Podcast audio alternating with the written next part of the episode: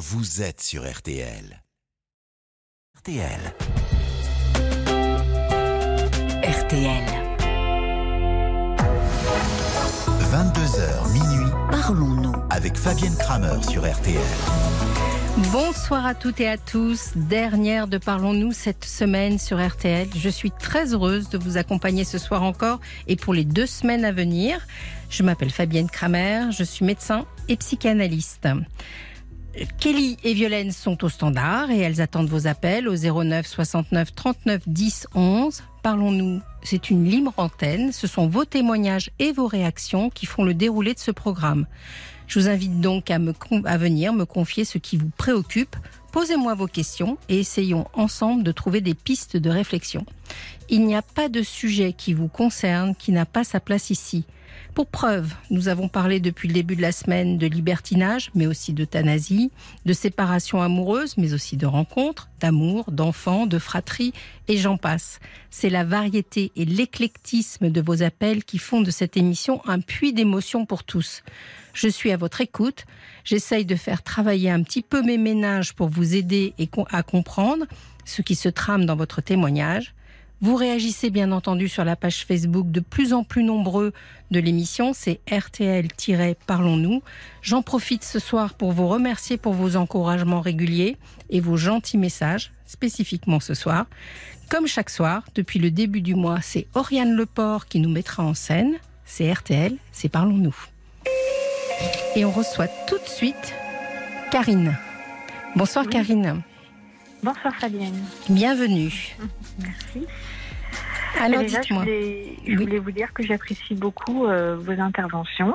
c'est gentil, Euh, voilà, je pensais que c'est c'est très gentil, merci. Bah oui, c'était le, le jour des remerciements aujourd'hui, mais je vous remercie vraiment. C'est touchant, Karine. Alors dites-moi, qu'est-ce qui vous conduit jusqu'à nous? Alors, j'ai écouté justement euh, l'émission d'hier et Oui. j'ai été interpellée par le témoignage de Sandrine, Oui, je crois, oui. Euh, qui parlait d'une relation qu'elle avait depuis euh, plusieurs mois et qu'elle trouvait que son nouvel ami avait un tempérament, euh, elle disait, de suiveur. c'est ça. Il était suiveur et elle était a priori un peu plus meneuse. Voilà, c'est Mm. ça.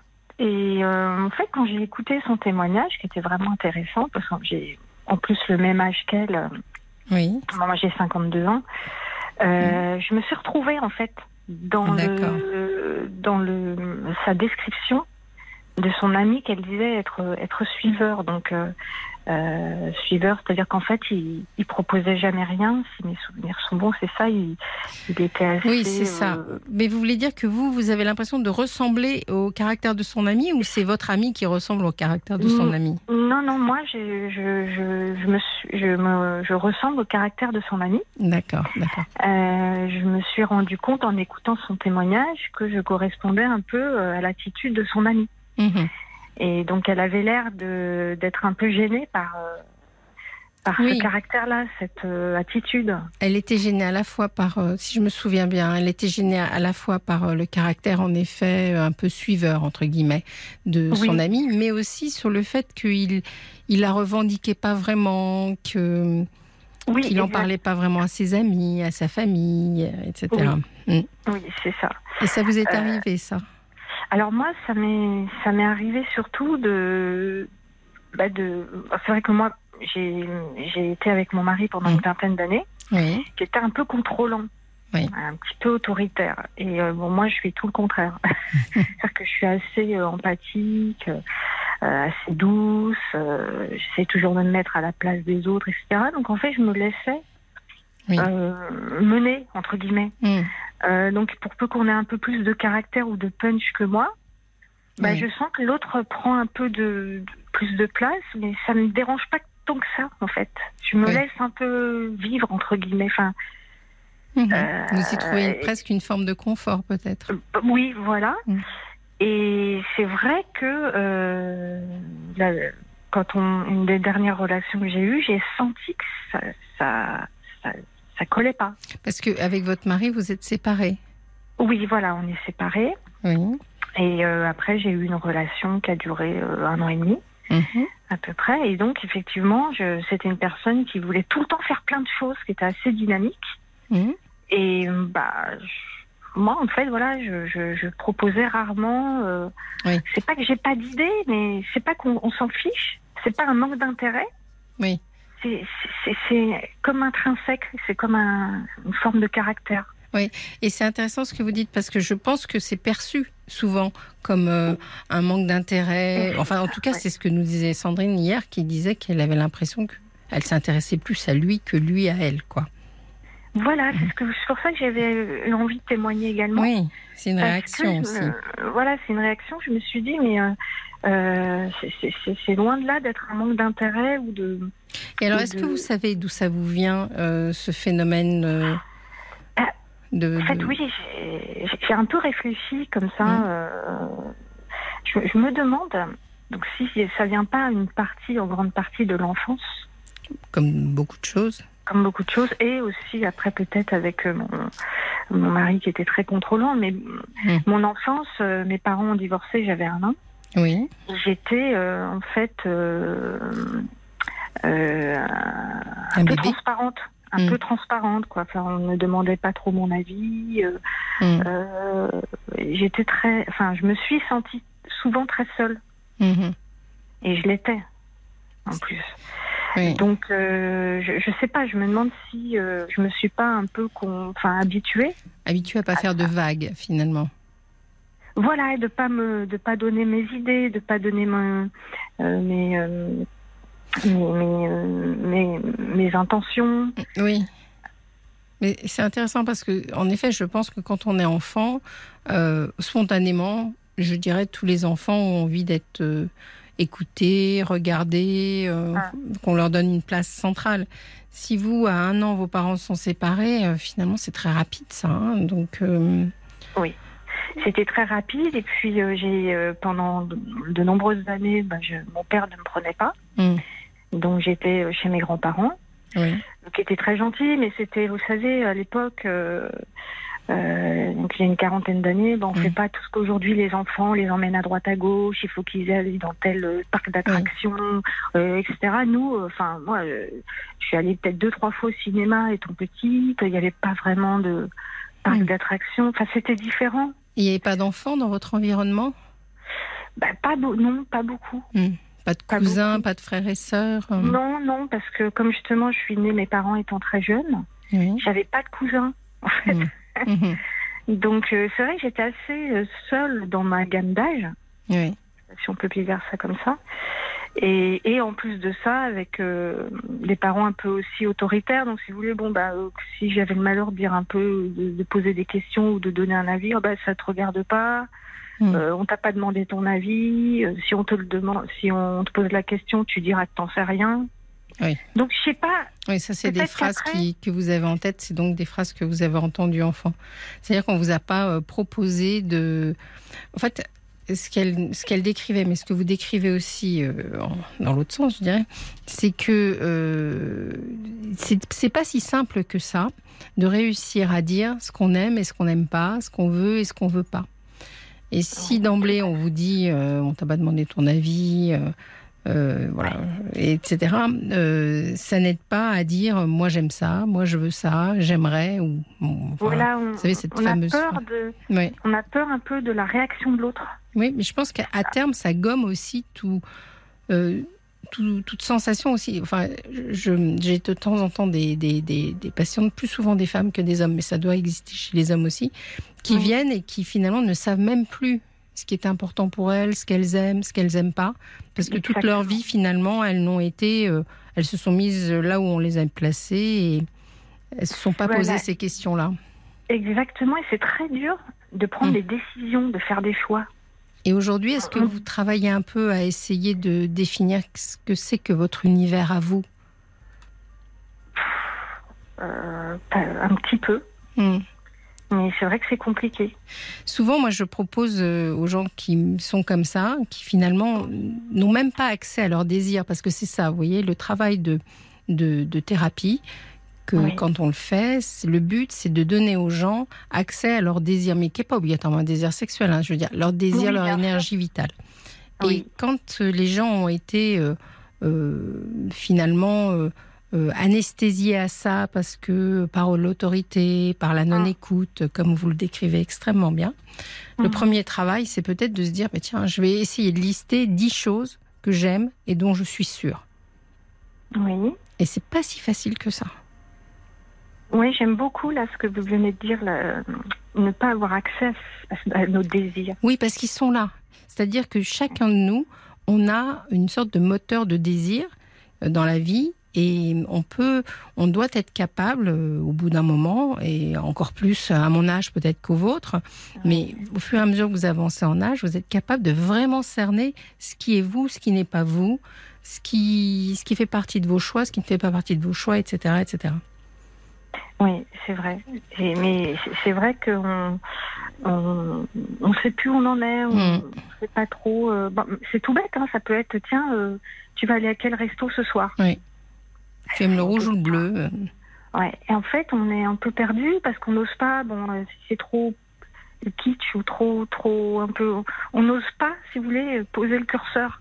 Non seulement Donc, vous ne devez pas oser, excusez-moi, je vous ai un peu coupé, mais Non, non. si vous ne devez pas oser poser le curseur, mais en plus, vous devez tellement être dans l'écoute de l'autre que finalement, vous vous interrogez d'abord, c'est-à-dire si on vous dit à quel restaurant tu vas aller ce soir, Oui. peut-être que dans la démarche de votre esprit, c'est de se dire, mais lui, il a envie d'aller à quel restaurant? Exactement ça. Ouais. Mais exactement. Et pareil pour les vacances, Mm. pour euh, un spectacle. Et c'est une souffrance, hein, quelque Bien part. sûr, mais c'est une, Et- très grosse souffrance parce que Oui. euh, c'est pas facile d'avoir accès. Parce que vous voyez, c'est un chemin euh, qui était naturel au départ, qui n'a pas été développé chez vous. Et Oui. maintenant, alors vraiment, je vous encourage vraiment à essayer de refaire ce chemin-là. Et alors, du coup, de repartir de. Moi, j'aime bien la notion de. J'aime bien, je conseille souvent de faire un journal, etc. Et Oui. d'essayer de, de repartir à la base, c'est-à-dire sur les aliments, sur euh, euh, Ah oui. les activités, vraiment essayer de repartir au début, quoi. Parce Ouais. que même des fois, alimentairement, les gens ne savent plus vraiment ce qu'ils aiment. Oui, c'est vrai. C'est vrai. C'est là qu'on voit quand même les dégâts qui sont faits dans l'enfance. Enfin, je veux dire. Hmm. Oui. C'est vrai que ça, ça peut atteindre, bah, vous voyez, euh, jusque dans votre vie adulte. euh, Mais je ne vivrais pas si on faisait pas de dégâts dans l'enfance. Non, mais je plaisante. Mais on s'en passerait des psys si euh, c'était pas nécessaire. c'est vrai. c'est vrai. Mais c'est vrai que. Et puis, il n'y a pas obligatoirement euh, de la part de, des adultes qui vous ont compa- accompagné de la mauvaise intention.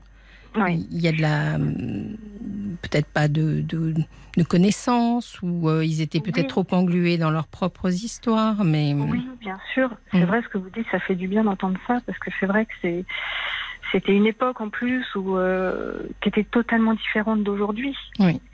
Et Vous- c'est vrai que, que du coup, par par rapport au témoignage de Sandrine hier, je- j'ai eu presque une compassion pour son ami. Oui, J'avais envie de lui dire, mais il y peut rien, enfin, sûrement. Enfin, j'ai essayé ça, de le défendre un petit peu. hein. Oui, oui. essayé. Mais je, comprends très bien le sentiment que vous avez. Mais j'ai une question. Euh, Quand vous me dites que vos parents étaient très jeunes quand ils vous ont eu, vous Ouais, étiez un accident, entre guillemets ou... Moi, on m'a toujours, enfin non, moi, on m'a toujours dit que non. Enfin, ma mère m'a toujours dit que j'étais vraiment un enfant de l'amour. euh, euh, Ça, c'est chouette. Voilà, donc ça, ça j'ai jamais eu de. Je pense que j'ai jamais eu de doute là-dessus, mais c'est vrai qu'ils étaient très jeunes, donc très. C'est quoi très euh, jeune Ils avaient quel âge? Bah, m- Enfin, quand je suis née, ma mère avait euh, 18 ans et mon père 20. Oui, donc dans les Mais années euh, soix- Dans les 80, années 70. 70, ouais, 70, ouais. Donc, euh, Ouais. à l'époque, on était majeur à 21 ans. Oui, oui. On ne pouvait Mm. pas habiter, euh, prendre un appart avant 21 ans, Mm. sauf euh, si on était mariés. Oui. Des choses comme ça, c'était une autre époque. Mais je pense qu'après, comme ils étaient très jeunes, eh ben, ils avaient du mal à s'entendre. Mm. Donc ils se sont, ils se sont séparés. Donc je me rappelle même pas de mes parents ensemble, hein, si vous voulez. Bah, c'est sûr que si vous aviez un an, euh, vous ne pouvez pas trop vous en souvenir, ça c'est certain. Oui, C'est certain. voilà, c'est ça, c'est ça. Mais euh, mais c'est vrai que d'avoir Mm. d'avoir accès à, à- à nos désirs, ça peut paraître tellement évident pour beaucoup de gens. Oui, c'est très simple Et- pour certains et extrêmement compliqué pour d'autres. Et pourtant, vraiment, s'il y a un chemin qu'il faut que vous fassiez, c'est celui-là. Et c'est un chemin que vous ne pouvez faire que seul avec vous-même ou en thérapie. et surtout pas sous l'influence des autres, parce que dès qu'un autre va être là, ben, finalement, votre, votre technique d'empathie, entre guillemets, va faire que vous allez d'abord vous interroger sur ce que lui, ce que, quelle va être la bonne réponse, quelle est la réponse que lui ou elle attendent de vous. Oui, on anticipe. Voilà. Et l'idée, là, c'est d'essayer d'être vraiment, vraiment, uniquement euh, dans votre désir à vous. Et d'ailleurs, euh, dans le témoignage hier, si je me souviens bien, elle, elle disait qu'il hum, lui disait qu'il avait peur de ne jamais réussir à la rendre heureuse. Peut-être ah, parce que justement, il lui aussi naviguait un peu à vue en essayant de, de la satisfaire tout le temps, quoi. Vous savez, c'est un petit peu comme les perfectionnistes. Moi, dans mon boulot, je suis, enfin, je suis un peu, j'ai un petit côté perfectionniste.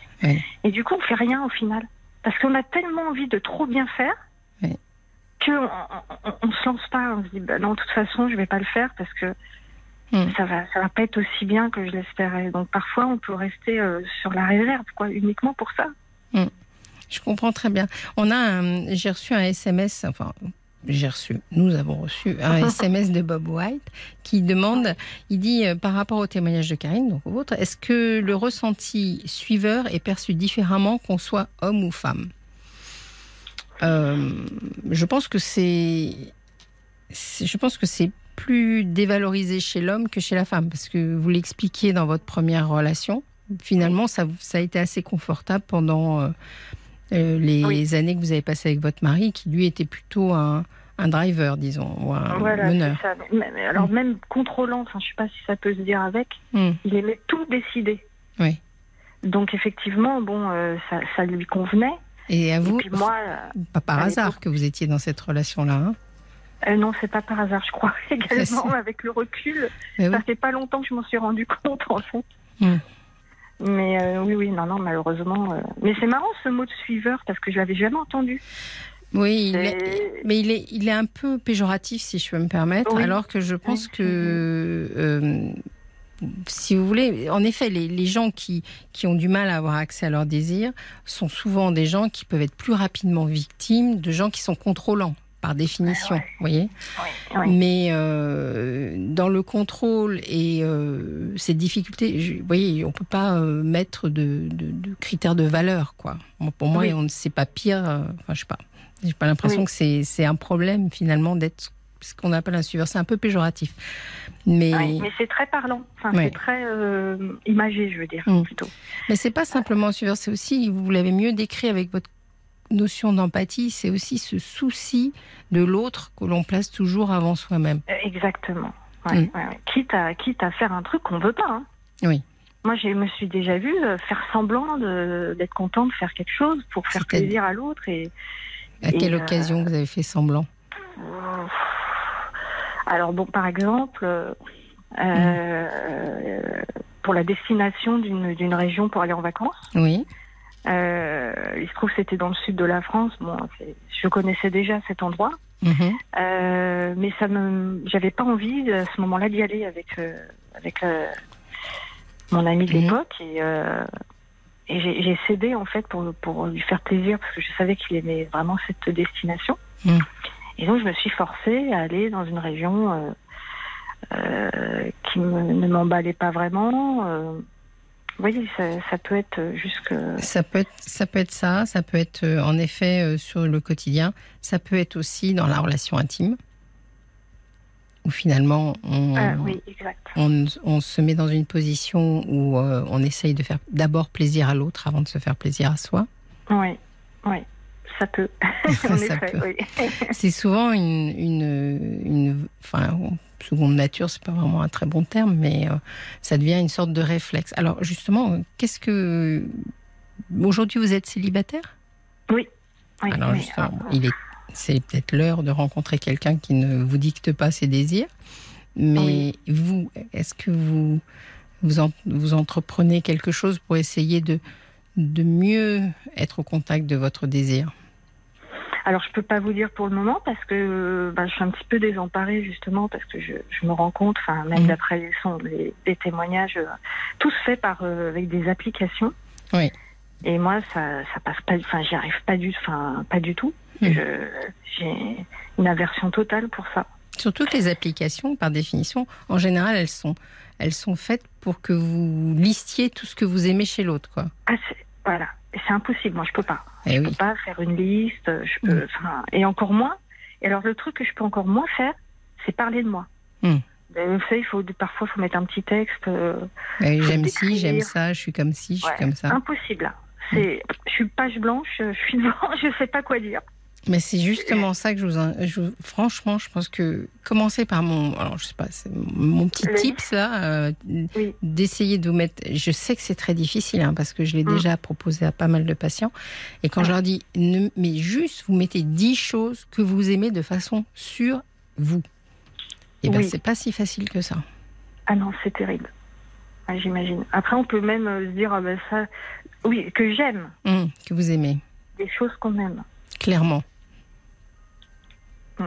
Ça, ça risque d'être très dur. Mais, mais je vais, ouais, je vais essayer. Je vais essayer de- Essayez. Et alors, surtout sans, sans, sans influence, bien entendu. hein, euh, et vraiment, euh, les dix choses qui peuvent vous venir à l'esprit. Et ça, c'est une, un premier, une première remise en contact parce que c'est quelque part au fond de vous. hein. Au Ouais, fond de ouais. vous, il y a un endroit auquel vous avez peut-être du mal à avoir accès, qui sait Mhm. exactement ce que vous aimez, ce que vous n'aimez pas, ce qui est bien pour vous, ce qui n'est pas bien pour vous, ce qui vous fait Ah. plaisir, ce qui vous fait pas plaisir, etc. Et trouver l'accès à ça, c'est, ce serait super. Oui, puis de se confronter, par exemple, de dire, euh, je sais pas, dans, dans l'exemple du resto, par exemple, euh, moi je vais aller à tel resto et Mm. ben moi j'ai pas envie, j'ai, euh, on a peur que l'autre n'apprécie pas notre choix. Oui, alors tout ça, et vous avez tout à fait raison, tout ça, ça vient du fait que au départ, vous avez euh, tu vos désirs parce que vous aviez peur, vraisemblablement qu'on ne vous apprécie pas. C'est-à-dire Oui. que votre souci, c'était euh, d'exister dans la place qu'on vous laissait, mais au minimum d'exister, quoi. Exactement. Mm. Et ça, même après dans le travail, ça se retrouve, euh, Mm. ça se retrouve partout, quoi. En fait. Mm. Bon, un euh, petit travail à faire. Oui. Mais c'est- pas impossible, hein, et je pense que ça peut vraiment vous libérer. Ouais, oui. Bah, écoutez, je vais, je vais suivre vos conseils. Je vais, je vais me faire peut-être un journal et puis. Que j'ai jamais, j'ai jamais fait, puis essayer de trouver dix choses Oui, dix choses que vous aimez vraiment. que j'aime vraiment. C'est un exercice. Envoyez-nous sur. euh, ah, on, a, je crois, un, un- un petit commentaire pour vous. Mais mm, je Ouais. trouve que c'est un exercice pour les gens qui nous écoutent. Ils devraient nous mettre sur euh, la page Facebook. Comme ça, vous pourriez Oui. aller sur la page Facebook de l'émission, qui est RTL-Parlons-nous. Oui. Et essayez, allez-y, mes, euh, messieurs et mesdames, allez-y. Dites-nous les dix choses que, auxquelles vous êtes, que vous êtes sûrs d'aimer. Je Il y a Violaine qui s'est installée à côté de moi. Elle a un petit message pour vous. D'accord. Et oui, un message de Pierre-Étienne qui écoute euh, attentivement votre euh, témoignage et il dit Rien de mal, que l'on soit homme ou femme, décideur ou suiveur, c'est comme pour tout, c'est juste une question d'accord entre deux personnes. Il est inutile de vouloir jouer un rôle qui ne nous correspond pas. Voilà. Hum. Mais encore faut-il savoir quel est le rôle qui nous correspond. Oui, voilà. C'est ça. C'est ça. Très, très bon. Très, merci, euh, Violaine. C'était vraiment un, un Oui. très bon avis. Mais nos auditeurs nous donnent de très, très bons avis. Donc, allez-y. Et on, les, on lira peut-être euh, au cours de l'émission. Si vous nous mettez des jolies listes, on en, met, on en lira quelques-unes pour avoir des exemples. Ça peut faire presque un poème. Je vous remercie en tout cas pour votre témoignage, Karine. Ben, je vous en prie, merci beaucoup. À très bientôt. Au revoir. Bonne soirée. Au Au revoir. Fabienne Kramer sur RTL. Parlons. 22h minuit Parlons-nous. avec Fabienne Kramer sur RTL. Vous êtes bien sur Parlons-nous. Je vous rappelle que c'est votre libre antenne sur RTL de 22h à minuit du lundi au jeudi. C'est donc le dernier soir de la semaine. Vous pouvez aussi nous réécouter en podcast sur l'application RTL et sur toutes les plateformes qui diffusent du podcast. N'hésitez pas, c'est gratuit. Bonsoir Véronique. Bonsoir Fabienne. Alors, je vais re- de- je vais re- re-.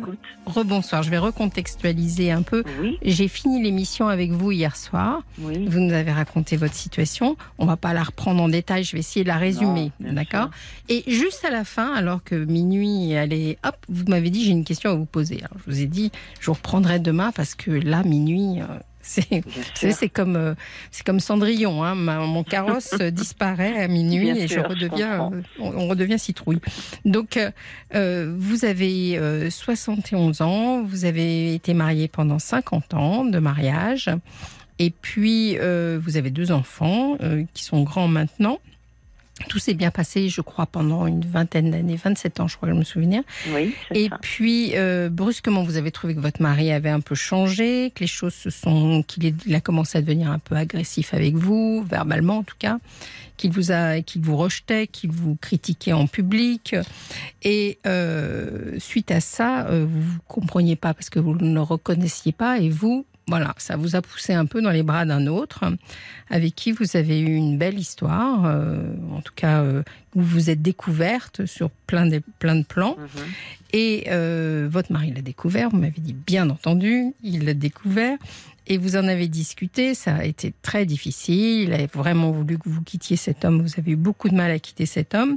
Et il vous a, sur le moment où vous, vous avez discuté ça, vous raconté que lui-même, il avait eu une double vie pendant longtemps. Et vous avez donc du coup mieux compris son changement d'attitude pendant des années. Et voilà. Et par la suite, votre mari, il a eu une sorte. euh, Vous êtes, vous avez essayé de renouer quelque chose entre vous, et par la suite, il a eu un accident vasculaire cérébral et des problèmes de santé qui l'ont amené à vivre. Alors aujourd'hui, vous vivez vous chez vous et lui dans une résidence senior. On en était là. Je me trompe pas? Mhm. C'est tout à fait ça. C'est ça? Et alors, vous aviez une question à me poser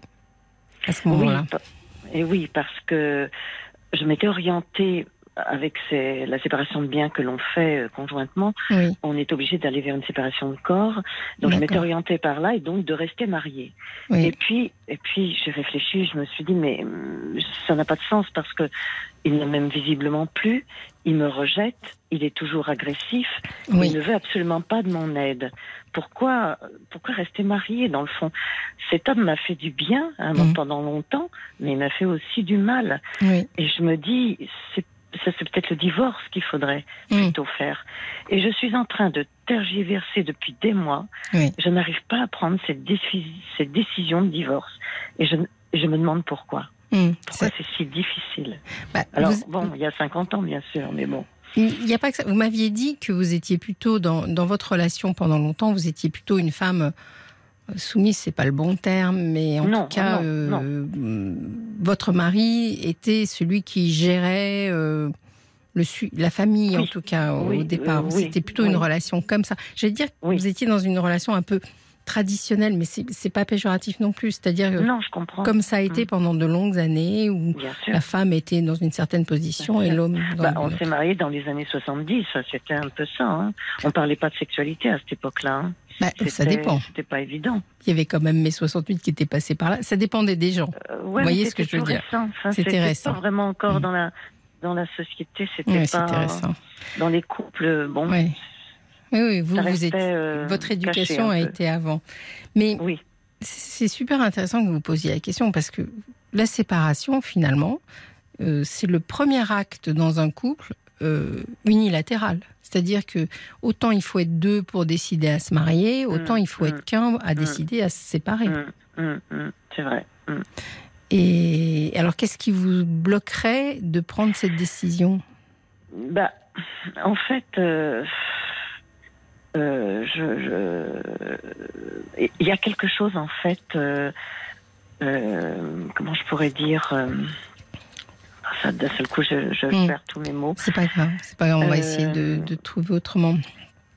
C'est-à-dire, est-ce que c'est vis-à-vis de votre conjoint, vis-à-vis de vos enfants, vis-à-vis de la société, vis-à-vis de vous-même? C'est vis-à-vis des enfants? Mais Ouais. oui, je m'en doutais un peu. Ouais, c'est vis-à-vis des enfants euh, et c'est vis-à-vis de mon histoire en fait parce que Ouais. Euh, j'ai l'impression d'une euh, fatalité. Voilà, c'est ça que je Oui, cherchais. J'ai l'impression d'une fatalité absolument terrifiante parce que euh, non, mon mari, bon, je ne l'aime plus non plus. Mm. C'est plus l'homme que j'ai aimé. Euh, on a eu une histoire. Bon, c'est vrai que je suis très triste que ça se termine comme ça. Ça me fait de la peine quelque part. Mhm. D'autant que j'aurais bien continué à l'aider à ce qu'on reste ensemble, euh, enfin même séparés, mais je veux dire euh, Mhm. faire des choses encore. Bon, c'est pas possible. Donc, je dirais que j'ai fait une- le deuil de ça. Il veut pas vous part. voir, par exemple. Il veut pas euh, que vous. Si, il me, me voit. Ah si, parce que euh, les réunions familiales, par exemple, je vais aller, je vais le chercher. Je je l'emmène parce qu'il a plus de voiture, hein. donc je l'emmène, je le ramène, et ça se passe très bien euh, euh, avec les enfants, les petits enfants. Il est complètement différent d'ailleurs quand il y a Mm. du monde. C'est- ça qui est pas- très intéressant. C'est que vous il êtes est- en train de me visages, dire, hein. il n'y a plus de couple. Vous Non. voyez, le couple, c'est à la fois le couple parental, mais c'est aussi le couple d'amour, entre guillemets. Celui-là, il est, il est manifestement euh, Oui, oui. mort, enfin mort ou Oui, disparu, est enfin ou arrêté, fini. Mais en revanche, le jeu, le jeu du couple parental, vous le jouez toujours. Or, divorcer, oui, c'est rompre, euh, c'est essayer de rompre ça aussi. Oui, mais parce qu'on est parents à vie et Bien on est grands-parents à vie. Bien sûr. Et donc, euh, vis-à-vis des, des enfants, des petits-enfants, euh, on est toujours leur... euh, voilà. L'autre fois, mon petit-fils Mm. m'a dit, ça m'a fait sourire, il m'a dit, euh, bah oui, euh, Nani, t'es amoureuse de, de, de grand-père. Mm. Et je me suis dit, mon pauvre chéri, si tu savais, j'ai rien dit, mais bon. Mm. Mais vous voyez, les, les enfants voient les choses autrement. Donc, moi, je trouve que c'est important de, de garder des liens parce que pour eux, bon, ce sera toujours comme ça. Ils n'ont pas à subir les conséquences de ce qui nous regarde, de nous, couple, quelque part. C'est-à-dire que si vous divorciez, dans votre esprit, euh, ça ne changerait rien aux réunions familiales? Ah non, ah non, ça ne D'accord. change rien. Ah Alors non, ça tout. apporterait quoi de divorcer dans ce cadre-là alors Ben, je crois de couper le lien, quelque part, définitivement, avec, entre lui et moi. De retrouver ma liberté totale, mon Mm. indép- parce que je suis assez indépendante. Euh, et puis, euh, mais alors il y a quelque chose qui me gêne, je crois que c'est ça qui me gêne, c'est cette espèce de fatalité. Ma Oui. tante paternelle a divorcé. Mes parents ont divorcé, ils avaient 75 ans. Hmm, Là, moi, je vais peut-être divorcer au même âge. Oui. Est-ce que mes enfants, il ne va pas leur arriver cette fatalité Ça me fait une peur terrible, ça. Bah, vos dis, enfants se débrouilleront possible. avec leur propre vie. Oui, bien sûr, bien sûr. Mais, mais euh, Mais des fois, oui. Oui, mais les répétitions, ça existe. Ah oui. Et à la Ah fois, c'est certainement pas la même histoire parce que euh, quand, euh, si vous divorciez aujourd'hui, euh, j'imagine que vous avez vos raisons et des, certainement des bonnes raisons parce qu'on prend pas cette décision après tant d'années sans, sans raison. Non. Mais c'est certainement pas la même histoire que celle qu'ont vécu vos parents. À la limite, tout ce que ça va générer, c'est que vous allez mieux comprendre que finalement, ils pouvaient divorcer à 75 ans, puisque c'est quelque chose que vous, vous envisagez presque au même âge. Ils pouvaient qui mes parents? Oui.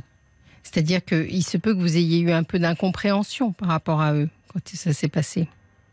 Ah bah non, non, non, parce que d'abord, je, sais quel âge. euh, je- non, mais non, mais parce qu'en fait, euh, si mes parents ont divorcé, c'est parce que mon père euh, avait rencontré euh, une, une Mm. femme et que cette, mon père n'a jamais su dire non aux femmes et, et que cette, parce qu'il a eu aussi lui beaucoup de maîtresses et que cette femme en fait euh, a dit je ne peux pas vivre, enfin je peux pas vivre dans le péché. Ça faisait deux ans qu'elle était sa, sa maîtresse, mais bon, Oui. euh, mes parents étaient séparés par contre, ils ne vivaient plus ensemble déjà depuis au moins 15 ans Mm. ou oui même plus.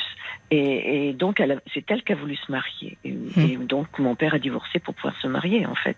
Mais sinon, mon père n'aurait jamais divorcé. Et ça, ça ne vous a pas euh, posé de problème que vos parents divorcent? Qu'il divorce, non. Non, non. Que mon père se remarie avec cette femme, un peu. Hmm. Je, j'ai pas, je trouvais que c'est- j'ai trouvé que c'était absurde. Et dans Mais votre idée à vous, regardait. dans votre idée à vous de, de, de, de clore cette histoire, de vous de divorcer, etc., est-ce qu'il y a aussi, euh, peut-être, euh, parce que je me souviens qu'hier, vous me disiez que du jour où votre mari a su que vous aviez quelqu'un dans votre vie, là, vous avez commencé à avoir l'impression de le tromper. Ah oui. Hmm. Et est-ce que dans l'idée de retrouver de la liberté, il n'y a pas aussi l'idée peut-être de retrouver la liberté d'aimer ailleurs? Peut-être, mais ça Hmm. m'empêche pas. euh, bon, là, il est parti depuis. euh, ça fait donc presque deux ans qu'on est séparés. Ça m'a pas empêché d'avoir euh, une aventure. Euh, Ça m'empêcherait pas. Ça m'empêcherait. Non, si je, je, par exemple, si on restait mariés, Oui. je me considérerais comme libérée dans la mesure où, de toute façon, on ne vit plus ensemble et nous n'avons plus d'amour. D'accord. Donc, euh, il n'y a aucune raison que moi je ne me permette. Au contraire, j'ai envie de vivre, j'ai envie de, de, de, même si je re- réencontre l'amour, je ne suis pas obligée de me remarier. Hein. Euh, je- J'y tiens pas du tout d'ailleurs. Mais, Donc, alors, mais du ça m'empêcherait pas, non. Du coup, vous me dites que ça ne changerait pas grand-chose à votre conduite en tant que couple parental, Ouais. euh, que ça ne changerait pas grand-chose à votre conduite euh, amoureuse personnellement. Non, c'est vrai. Et alors, est-ce que ça clorerait, enfin, c'est une façon aussi de clôturer peut-être des, des, des liens euh, économiques, je dirais, des liens euh, Oui. matériels peut-être, de clarifier les choses à ce niveau-là. Oui, aussi. Oui, oui, ça c'est sûr. Oui, ça c'est sûr. Parce que tant que vous êtes Ouais, séparés, finalement, ouais, c'est ça. Vous voudriez clarifier peut-être vos affaires. euh, euh, ouais. Oui, parce que pour rester là où je suis, je suis obligée de lui racheter sa part oui. pour que l'appartement m'appartienne en, en totalité. Et puis, vous voyez, il a gardé les, il, a- il a, il a, vous, il a exigé, exigé parce qu'il exige souvent, Mm. d'avoir les clés de l'appartement, Mm. de notre appartement, parce que c'est toujours le nôtre, mais il y est plus. Et je lui dis, mais pourquoi veux-tu les clés Euh, il, Mm. ben, il voulait les clés. Et il voulait les clés de la cave, et c'était chez lui. Et il a dit, je suis chez moi. C'est ça. Et ça, ça, ça, ça m'agace prodigieusement, je vais Oui. dire. Voilà, je pense que c'est plus ça le, le cœur du le cœur du problème, c'est que finalement vous ne voulez plus vivre chez lui. C'est-à-dire Oui. lui, quand il est dans Ah sa oui, résidence senior, il est chez lui. Mm. Pour le coup. Ah bah, il euh, me l'a- il me l'a dit. Hein. Mm. Il m'a dit parce que euh, un jour j'étais venue et il y avait une de ses voisines qui était là euh, et qui, qui, qui, en me voyant rentrer, m'a dit oh mais je m'en vais, je vous laisse la place, vous êtes chez vous. Et Mm. tout de suite, il a dit ah non, elle n'est pas chez elle. Euh, je suis chez moi. Elle est chez moi. J'ai pas répondu, j'ai rien dit, mais vous voyez. Donc euh, Et dans cet appartement où vous vivez, où vous vivez depuis qu'il est parti, est-ce que vous avez fait des transformations? Hum, pas beaucoup, euh, non, p- un petit peu dans le salon parce que comme il a pris des meubles, j'ai remis les choses un petit peu différemment, mais euh, non, autrement non. Est-ce que vous en me- auriez envie? Est-ce que vous auriez envie de, de Non, changer? je me sens bien, je me sens bien comme ça. D'accord. Non, euh, C'est vraiment euh, sur le plan euh, de la clarification du truc. Enfin, de, ouais, de- de- ouais, ouais, ouais, ouais, je veux, enfin, vous je, voulez lui racheter sa désir- part et euh, Ouais, je, veux- je veux être chez moi. Hum. Je veux être vraiment chez moi. ça se comprend. Que qu'il n'ait pas les clés euh, qui puissent venir comme ça. euh, euh, n'importe quel moment de la journée et rentrer, et rentrer dans l'appartement. Alors, il est encore chez lui, on n'est pas divorcé, donc c'est normal. Et il le fait, il en use? Au début, il le faisait. Au début, il l'a fait, oui. D'accord. Donc vous avez Et des il sonnait souvenirs pas, hein. Hum, Il sonnait pas. Il, il rentrait euh, hum. comme ça. Alors, il était chez lui, bien sûr. Mais quand même, c'était indélicat quand même. Il, euh, C'était il intrusif. pu- Oui, c'était intrusif, voilà. Oui. Il aurait pu sonner et puis après ouvrir en disant c'est moi. Bon, voilà. Non. Hum. Non. Il considérait que c'était comme ça et, c'est... et que je n'avais pas. euh, Enfin, il était chez lui, quoi. Ça, Plus chez lui que chez nous. Parce que je lui avais dit, mais c'est chez nous, Hum. finalement. Mais non, il était plus chez lui que chez nous. Et ça, je trouve ça insupportable. donc du coup, de temps en temps, vous avez encore un peu peur, j'imagine, si pour recevoir quelqu'un, pour euh, Hum. pour Alors, vivre. bon, je, je, je reçois personne. Hum. euh, parce que, bon, à part une amie, euh, euh, voilà. Mais sinon, je reçois personne. Et puis, il ne se Pourquoi déplace plus, là. Pourquoi vous ne recevez personne? Bah, d'abord parce que, bon, par prudence, je ne Mhm. reçois pas d'homme, d'abord par prudence, Mhm. euh, tant que je ne suis pas divorcée, ni, bon, voilà, je- et puis que les choses ne soient pas très claires, je je ne reçois pas d'homme. Et, euh, et puis parce que, mais vous savez, quand on est une femme seule, eh bien, on n'est plus invité. Oui. Mhm. C'est terrible, ça. On n'est plus invité. Euh, Il y avait Mhm. des amis d'enfance. Alors, c'était un ami d'enfance de mon mari, mais on se connaît depuis qu'on s'est mariés. On s'est mariés presque ensemble. Et, et c'est un couple qui est, bon, qui est adorable. Ils ne me reçoivent plus. Alors, je les vois. Oui. De temps en temps, je vais leur dire, je vais prendre un thé chez vous. Oui, au contraire, viens. Mhm. Euh, viens, bien sûr, viens prendre le thé. Mais c'est tout. Oui, ils ne vont pas vous moi, ne- inviter à un dîner où il y a plusieurs personnes. C'est incroyable l'invisibilité euh, des femmes seules Ah, parce que je crois pas du Ah tout ouais. que ça se passe de la même façon pour les hommes seuls. Je sais pas. Je, Ah, je crois pas. je sais pas. Je crois pas. Mais Au ça, ça contraire, on essaye toujours de lui faire rencontrer euh, une copine, Ouais. On quelqu'un. dirait qu'on a peur des femmes seules, comme ça elles allaient sauter sur les hommes. C'est quand même incroyable. Enfin, je, je, ça me stupéfie ça. Je ne sais pas si on a peur des. On, peut avoir peur des femmes seules, mais on peut aussi avoir peur de ce que ce que signifie la séparation d'un couple, ce que signifie euh, l'indépendance d'une femme, euh, etc., etc. Ça, ça si peut- un homme est seul euh, parce qu'il est séparé ou divorcé, ou... c'est pareil en fait euh, au niveau de la, de la séparation du couple. Oui, sauf qu'on essaye toujours de le remarier, de lui retrouver quelqu'un, etc. Tandis qu'une Oui. femme, vous savez, les femmes seules, c'est historique. Ça, je ne sais pas si vous avez lu l'excellent livre de Mona Cholet qui s'appelle Sorcière. Non. Voilà, une très bonne lecture. Mona Cholet. Et, euh, et donc, dans, dans, ce livre, elle décrit euh, depuis, de façon un peu historique, euh, l'image de la femme seule. Ça a toujours été une image qui, qui a inquiété la société. Oui, c'est vrai. Mm. Vous vous rendez compte, une femme qui n'a pas besoin d'homme C'est ça, oui. Elle, se débrouille, elle est capable de se débrouiller, elle est indépendante, Voilà. elle fait ce qu'elle veut. Mm. C'est- Mais ça, ça- moi, ça me- j'ai l'impression de voir la société patriarcale, c'est quand même, c'est quand même fou. On a évolué quand même. On a évo- vous avez évolué. Euh, vous me racontez un parcours, Véronique, d'une femme qui, qui a été euh, qui a été dans une société extrêmement patriarcale. Vous me Ah oui. parlez de votre mariage, etc. Et qui a qui a évolué? Et voilà. Et le, le dernier, peut-être euh, le dernier, la dernière euh, brique à mettre dans votre euh, votre séparation de ce schéma-là, ce serait peut-être le divorce justement. Et c'est c'est peut-être ça Mm. qui, qui vous Mm. agite, c'est-à-dire de dire bon, bien sûr, euh, je suis libre, je suis chez moi, il se déplace plus, vous me dites il prend plus la voiture, etc. Mais j'ai quand même besoin que symboliquement, pas que symboliquement, Ouais. que réellement, je Ouais. sois libre et Oui, indépendante. tout à fait. Ah oui. Ah oui, oui, oui, oui. oui, oui. Mais vous savez, je sors, je vais au cinéma toute Mm. seule ou avec une amie parfois. hein. Euh, je vais au restaurant. Je vais au restaurant toute seule. Si vous saviez, les gens, les regards Mm. furtifs, c'est Mm. c'est fou, quoi.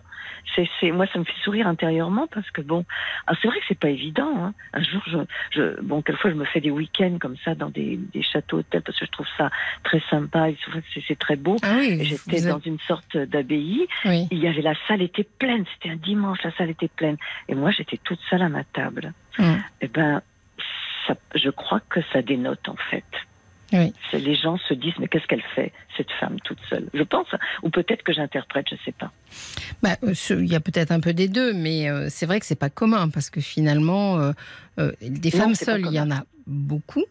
Beaucoup, Ouais. beaucoup euh, de femmes seules. Et pour autant, dans la salle, euh, donc je ne sais pas quelle est la proportion euh, dans la, dans, la, dans la société, mais je pense que la proportion dans la salle n'était pas représentative de la proportion des femmes seules Ah, dans ben, la réalité. la seule, hein. Voilà. J'étais la seule à être seule, ça. c'est sûr. Parce que souvent, les femmes seules n'osent pas. Et, et je suis sûre que, enfin, le sujet de la solitude est un sujet qui revient très souvent dans Parlons-nous. Beaucoup de gens Mhm. nous en parlent et donc qui nous écoutent et sont seules. Et je crois qu'il y a beaucoup de femmes qui, enfin, votre témoignage va leur faire du bien parce que oui, je crois Ah, qu'on peut faut- sortir, qu'on peut vivre, qu'on Ah peut partir oui. en voyage, qu'on Ah peut oui. partir en week-end euh, oui. seul. Et alors, quand vous partez seule comme ça, euh, vous êtes heureuse? Vous m'avez dit hier, vous me dites, mais quel, quel bonheur d'être Mm. seule. Hum, hum, hum. Euh, oui, je, je suis heureuse. Alors, parfois, j'aimerais bien partager avec Oui, quelqu'un quand même, parce Mm. que c'est vrai que c'est agréable, hein, c'est vrai. Bien sûr. Mais, mais je suis bien aussi parce que je fais ce que je veux quand je veux, Mm. au moment où je veux. Et, et, et voilà. Mais, mais bon, de temps en temps, j'aimerais bien qu'il y ait euh, d'autres week-ends ou d'autres euh, soirs où, Mm. où je puisse partager ça avec quelqu'un d'autre, avec un homme aussi. Euh, je partage parfois avec une femme, mais c'est pareil. C'est pas facile de trouver des, même des femmes euh, qui, qui, qui peuvent, euh, Mm. enfin, qui, qui qui sortent. se libèrent euh, de, de- de- du couple dans lequel elles sont. ou Oui, mais oui, c'est Mm. c'est pas facile. Il y a- facile. Il y a toute une, euh, au niveau de ça, je pense qu'il y a toute une phase à écrire. Et vous êtes un vrai reflet de l'évolution de la condition des femmes euh, dans, dans la relation. euh, J'espère, j'aimerais ouais. bien que ça se. Je trouve. Mais vous savez, j'étais, j'étais un peu une rebelle parce Oui, que euh, ma, quand j'étais adolescente, euh, bon, j'avais une éducation catholique par ma mère Mm. qui est d'origine espagnole, donc assez rigide, assez. euh, et c'était moi qui devais mettre la table, moi qui devais desservir, moi ceci. Mes frères, fr- mes deux frères, j'étais l'aîné, hein, Mm. j'ai deux frères. Mes frères, non, euh, ne, ne faisaient pas. Et alors, ça me révoltait. Mm. Et je disais, mais, mais ma mère disait, mais il y a toujours une, elle avait toujours une bonne raison. Oui, Oui. mais c'est- c'est- ils peuvent pas, ils sont occupés, mais bon.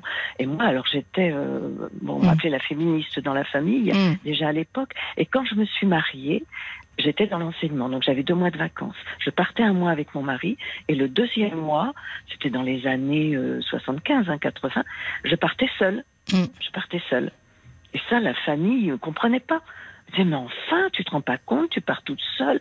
Mais d'abord, c'est dangereux. Et puis ensuite, on n'est pas un mari tout seul. Il va t'arriver des problèmes. Mm. Ben, Je le disais, on a confiance ou on n'a pas confiance. Hein. Oui. Et puis bon, c'est vrai qu'il y avait un risque. Il y a toujours un risque. La vie n'est qu'un risque de Mm. toute façon. Mais vous- C'est pas parce que vous auriez gardé l'œil sur lui qu'il n'y avait pas de risque. hein. Voilà, exactement. Ça change pas grand-chose. Mais c'est ça. C'est pour ça que je vous conseille la lecture de, de ce livre Ah euh, oui, qui est très intéressant, Sorcière, Mm. euh, de Mona Cholet, qui est un livre v- carrément, enfin franchement féministe, hein, mais, euh, mais qui est très intéressant sur euh, justement Mhm. toute, ce, toute cette difficulté à être une, une femme, euh, Ah oui. une femme seule. C'est vraiment une, réalité dans notre société. Mm. Oui, ça, ça s'améliore. Hein. Je crois que les, Oui. les jeunes Ah femmes Oui, oui. euh, on, on- enfin, on parle là entre. Moi, j'ai 63 et vous 71. Enfin, bon, Ah. bref, on parle en- entre personnes qui ont avancé dans l'âge. Mais je pense que les nouvelles générations sont un peu à distance de ça maintenant et qu'elles euh, Oui, ont oui, oui, moins de problèmes. parfois, elles les sont un peu dans l'excès aussi.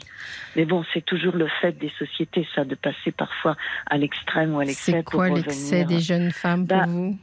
Bah, je vois, par exemple, dans le mouvement MeToo, euh, euh, alors c'est très bien, ça a libéré la parole, c'est Mm. super, mais parfois, il y a des femmes qui vont un peu trop loin, quoi, quelque part, qui utilisent cette parole et qui font du mal, en fait, Hum. alors que quelquefois, il n'y a pas forcément quelque chose derrière à, à- à dévoiler. Elles, elles en abusent un peu. Mm. Et Il y a de la rage. Voilà. Disons qu'il y a de la Oui, rage, qu'il y a de la oui, colère et que ça que, passe, ça. et que Mm. de toute façon, euh, la condition euh, des femmes et en particulier des, dans le cadre des abus, etc., est tellement euh, mal gérée euh, que voilà, ça, ça génère obligatoirement de la colère et un peu de radicalité, je pense.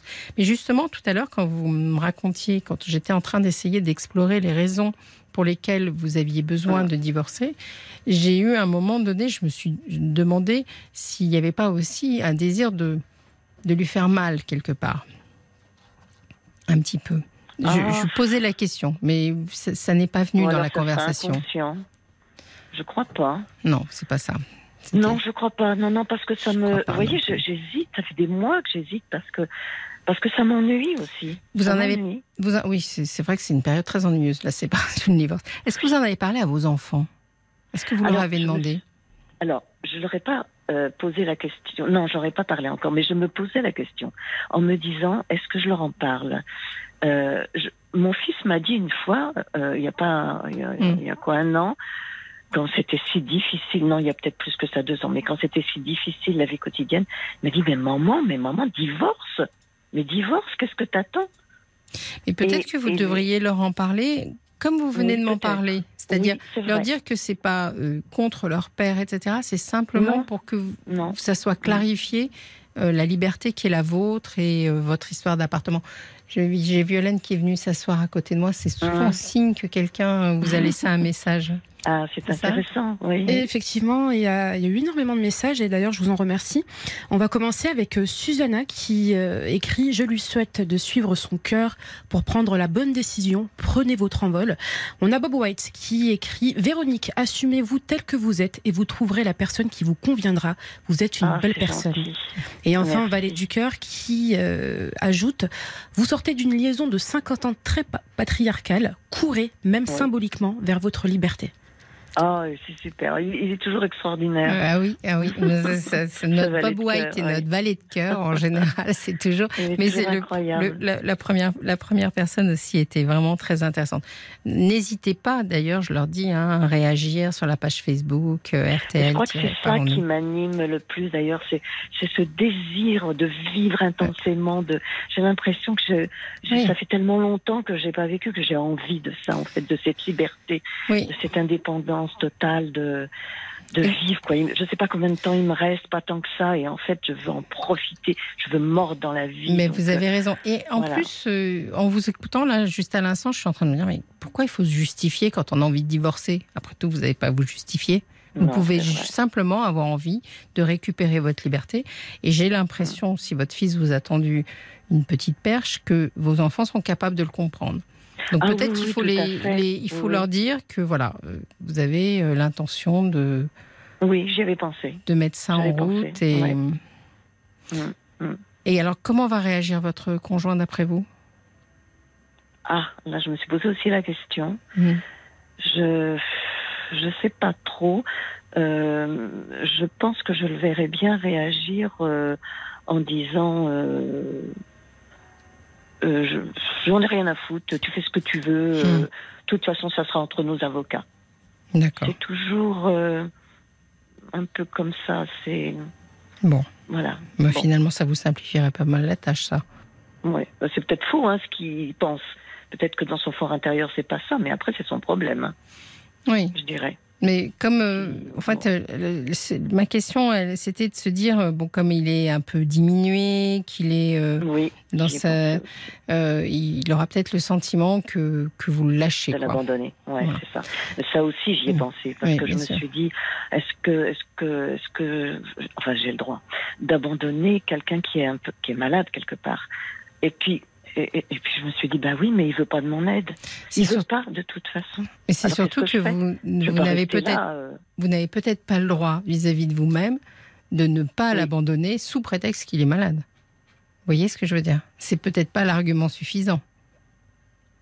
En gros, s'il n'était pas malade, vous vous posiez pas, vous poseriez pas la question du divorce, alors qu'il est malade. Donc, l'apitoiement n'est peut-être pas la solution. Vous voyez ce que je veux dire? Ah non, non, non, ça c'est sûr. Et puis de toute façon, j'ai l'intention de le lui dire Mm. que je vais peut-être, je pense que je vais aller vers le divorce en lui disant, mais ça ne m'empêchera pas euh, qu'on se parle toujours, qu'on se voit.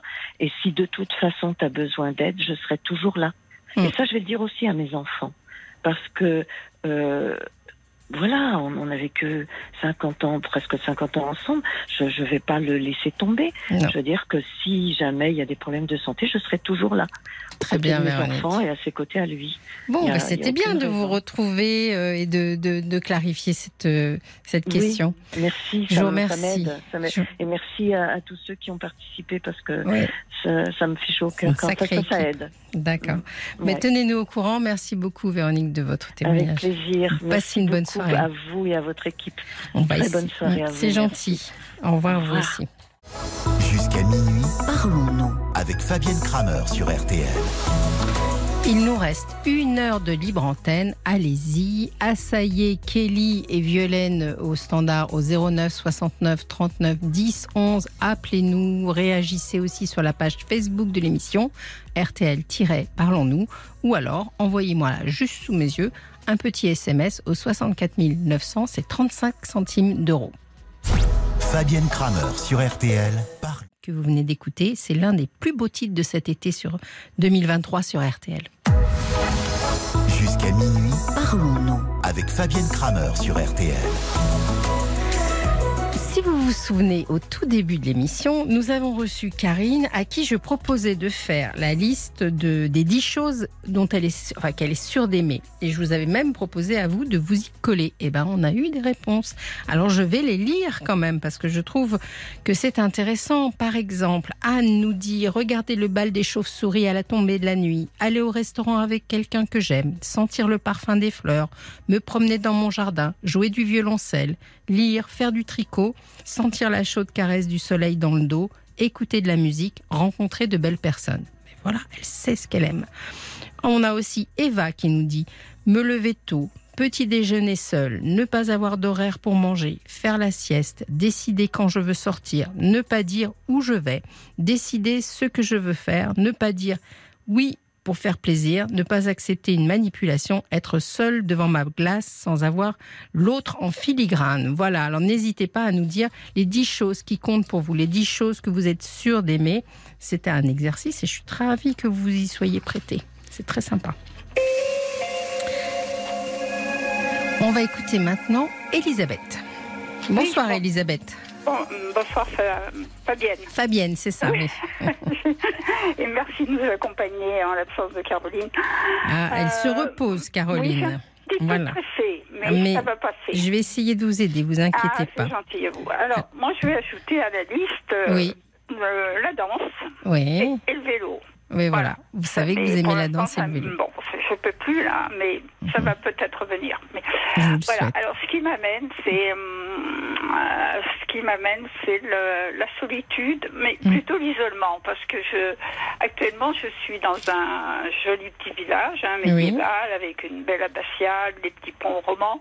Je suis un peu excentrée hum, du Mm. village et je suis euh, donc dans un lotissement. Oui, Et ces lotissements, ben, il faut dire qu'ils sont un peu, un peu désertiques. hein. mhm. Même si on connaît les, les voisins, euh, on les voit peu, parce qu'on prend tous notre voiture dans le garage, et puis, euh, et puis voilà. oui. Ça fait longtemps que vous habitez là? Il y a euh, oui, un peu plus de dix ans. D'accord, d'accord. Un, un peu plus de 10 ans. Et moi, j'ai toujours travaillé à Paris, comme j'ai dit à, à Violaine. Oui. Et euh, j'étais dans le, dans, le, dans le secrétariat médical. Mm. Je recevais énormément de. Ah oui, vous voyez beaucoup de monde dans ce cadre. Ah oui, énormément. Bien sûr. Euh, voilà, énormément. Et euh, donc, euh, bon, mais c'est un choix hein, de venir, Mm. euh, de venir dans ce dans ce village-là. Mais j'y Mm. suis venue avec mon mari Oui. et il est décédé. Mm. Et je et je l'ai beaucoup soigné. Et, il est décédé il y a six ans. Mais j'avais tout de même anticipé. hein. Je savais que Mm. j'étais pas une rurale, que Mm. je, je risquais de m'ennuyer. Et j'avais acheté euh, un petit appartement que j'ai toujours dans une, une jo- jolie ville, euh, classée à l'UNESCO d'ailleurs. Oui. Oui. Euh, voilà, à 80 km d'où j'habite là, Mhm. présentement. Et j'y allais passer euh, avec mon mari, on y allait l'hiver, on y allait Mhm. un peu, un peu l'été. Et vous n'y Et allez plus? lorsqu'il est décédé, Mhm. euh, j'ai continué à y aller Mhm. pendant quatre ans. D'accord. Euh, J'y passais les hivers seule. Euh, je, je revenais un peu dans cette maison. Oui. Et je repartais, euh, je repartais, euh, voilà, quelques Mm. temps, une huitaine de jours, et je revenais. Enfin voilà, je faisais un petit va-et-vient qui me convenait très bien Mhm.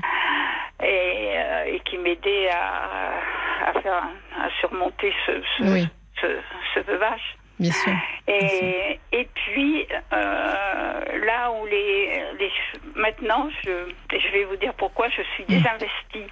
Je de j'ai désinvesti plutôt cet appartement Oui. euh, parce que je n'y ai plus les repères que j'avais. Euh, voilà, j'avais. C'est-à-dire j'ai, j'ai plus mes repères là-bas. Il y a beaucoup de choses qui ont changé, et, mais surtout, ce qui a beaucoup changé, c'est que c'est ma santé. Hmm. J'ai été, j'ai été opérée d'un genou, hein, j'ai eu une prothèse, et maintenant j'ai une arthrose. Hmm. qui est- C'est très invalidant. Et, donc, je j'ai plus, disons, le courage. C'est un peu le courage parce que je continue à, vous savez, je continue à, À, à faire à des activités. voiture, à conduire. C'est Euh, l'épaule, donc, euh, qui. L'arthrose que vous décrivez, c'est c'est l'omoplate, c'est ça? C'est l'omoplate, il n'y a plus Mm. de cartilage. D'accord. Il n'y a déjà pas Ah, beaucoup de cartilage sur les l'omoplate. infiltrations ne font plus rien. Et C'est à la tête de l'humérus? Oui, D'accord, c'est à la- oui, oui, la tête de l'humérus, il y a un le tendon qui est un peu euh, sur 6 mm qui est abîmé. Et ce qui me pose vraiment beaucoup de, ce qui me pose vraiment problème Ben oui. aussi, c'est que je suis euh, allée consulter deux chirurgiens orthopédistes Mm. dans deux villes différentes. L'un m'a m'a parlé d'une prothèse euh, inversée et l'autre d'une prothèse anatomique. Comment voulez-vous que moi je- que je m'y retrouve? C'est Ah, toujours un peu pareil. Vous savez, les, les chirurgiens orthopédiques, ils ont. euh, Peut-être que c'est bien les deux. C'est ça que j'allais, ce que je voulais Ah vous dire. oui. C'est-à-dire que finalement, euh, il arrive que dans un service, on ait cette technique-là, et dans Oui. un autre, euh, une autre technique. C'est un peu comme si quelqu'un venait chez vous en disant, je vais vous poser du parquet. Moi, je le pose. euh, je Oui. mets ce genre de parquet, et l'autre, je mets l'autre pas. Et finalement, ça peut être bien les deux. Je, je, je vous donne pas un avis médical parce que bien entendu, j'ai pas vu vos radios et que j'y connais rien en plus sur la prothèse de l'épaule. Mais en tout cas, euh, euh, c'est pas parce que l'un, vous voyez, c'est pas contradictoire. C'est peut-être Ah bon que non, pas obligatoirement. Euh, je connais pas ces techniques, donc euh, peut-être que des confrères m'écoutent et se disent non, mais c'est si, c'est complètement contradictoire. Mais globalement, il se peut aussi que d'un côté on mette celle-là, de l'autre on mette une autre, et que finalement ça change pas grand-chose pour vous. Vous voyez ce que je veux dire? Ah, Mais peut-être qu'il faut prendre un troisième avis. On n'est Voilà, pas, on n'est pas à l'abri de prendre un troisième avis. Parce qu'il y a une clinique près de chez, Mm. près de, de chez moi, hein, c'est Clermont-Ferrand, hein, je peux Mm. dire. Euh, donc j'aimerais être opérée de, dans, peut-être dans cette clinique, c'est là Oui. où on m'a- mis la prothèse de genou. Mm. Et donc j'ai ce deuxième avis, il est, il se- je l'ai pris dans cette clinique hein, près de chez moi. Et le troisième avis, Oui. et là je pense que j'ai pas forcément raison, je le prends, je veux le prendre, je ne l'ai pas pris, mais j'ai rendez-vous toujours dans la même clinique et ce sera le même service. Mm. Et, ce, ch- et le chirurgien que je vais voir, il sera au courant que j'ai vu son, Ah, son, son- son collègue. Ah bah pourquoi vous voulez prendre, mais, et pourquoi vous voulez prendre un troisième avis avec un autre chirurgien dans le même service? Parce que Et parce que j'aimerais me faire opérer dans cette clinique. Ah oui, parce qu'en fait, il travaille aussi à l'hôpital et il travaille dans la clinique. Non, le Non. premier avis, je l'ai pris dans une autre ville. D'accord. Bon, je, je, saisis pas trop pourquoi vous voulez prendre un service. C'est sûr que si vous mettez des, dans un même service deux chirurgiens en concurrence, Ça va pas aller. euh, oui et non. Oui et non, parce que finalement, euh, peut-être que euh, ils vont, ils s'entendent très bien et qu'ils vont, enfin, je sais Oui. pas. Mais, que euh, c'est vraiment les mettre en concurrence a mais je ne sais pas quel est l'intérêt pour vous. C'est ça ma question. Oui, euh, ben, l'intérêt c'est que je voulais me faire opérer dans, le, dans, dans cette clinique-là. Euh, Oui. J'ai voulu choisir cette... si tant est que je me fasse opérer, hein, parce que pour l'instant je, Mm. je supporte la douleur Oui. et j'ai je- vraiment très très très très peur. Vous avez, que, vous avez un médecin généraliste qui vous suit? Euh, oui. mais- Qu'est-ce qu'il en oui. Pense Oui, oui. Vous bien avez sûr. Quel Mais, enthousiasme Il me donne pas beaucoup de conseils. D'accord. Il me laisse, euh, il me laisse mon, mon libre arbitre, hein, et c'est pas, c'est pas pour me rassurer ça. Mais par rapport à ce que je vous disais tout à l'heure, il y a de grandes chances que dans un même service, on utilise la même technique. Oui, Donc finalement, si vous voyez un deuxième qui est dans le même service, je ne crois pas que ça changera. C'est pas vraiment pour moi un, do- un troisième avis, vous voyez. C'est peut-être pas. parce que tous les cas, euh, enfin dans les endroits sérieux, et j'imagine que cette clinique est un endroit sérieux, sont discutés dans ce qu'on appelle les staffs. Donc euh, Oui. euh, le deuxième chirurgien vous donnera pas un avis différent du premier. Enfin, je vois pas comment il pourrait faire ça. Oui. Donc, en l'occurrence, ce sera du deuxième, hein, parce que le premier, oui, du, du il m'a deuxième, m'a oui, oui. parlé d'une- d'une d'une prothèse inversée, et l'autre, dans cette clinique là dont nous parlons, c'est euh, le- la prothèse anatomique. Hum. Euh, Alors son collègue me parlera peut-être également de la prothèse anatomique. Maintenant, quant Bon. à choisir le chirurgien, est-ce qu'il faut aller vers euh, vers quelqu'un qui vous qui soit plus euh, qui soit plus sympa que que le- qu'un autre Ah, Je ça- sais pas. Je, je- C'est pas moi qui, qui vais vous dire s'il faut choisir le, le, le plus charmant, le moins charmant. non, je ne crois ne- pas. je- non, je ne sais pas. Pense pas. faut- il faut avoir confiance. C'est-à-dire Voilà, le propre de. c'est un peu de- pile ou face. Hein. Je crois pas que ce soit une affaire de bonne mine ou de. Enfin, je sais pas. Peut-être que si, finalement. je ne sais pas. Non. Enfin, Mais voilà. bon, ça, c'est une décision qui est importante que vous avez Oui. à prendre euh, Oui. et qui, je comprends que vous preniez le temps euh, de la prendre. Mais Oui. tout à l'heure, vous avez dit une phrase que je trouve. Vous m'avez dit dès le début. euh, Oui. j'aime- En général, les phrases du début sont souvent euh, importantes. Vous m'avez dit, vous m'avez dit euh, je, je viens parler de solitude, puis vous êtes reprise en me disant non, pas de solitude, d'isolement. Et, Oui. et c'est- vous avez tout à fait raison. Il faut pas confondre Non. solitude et isolement. C'est pas du tout la même chose.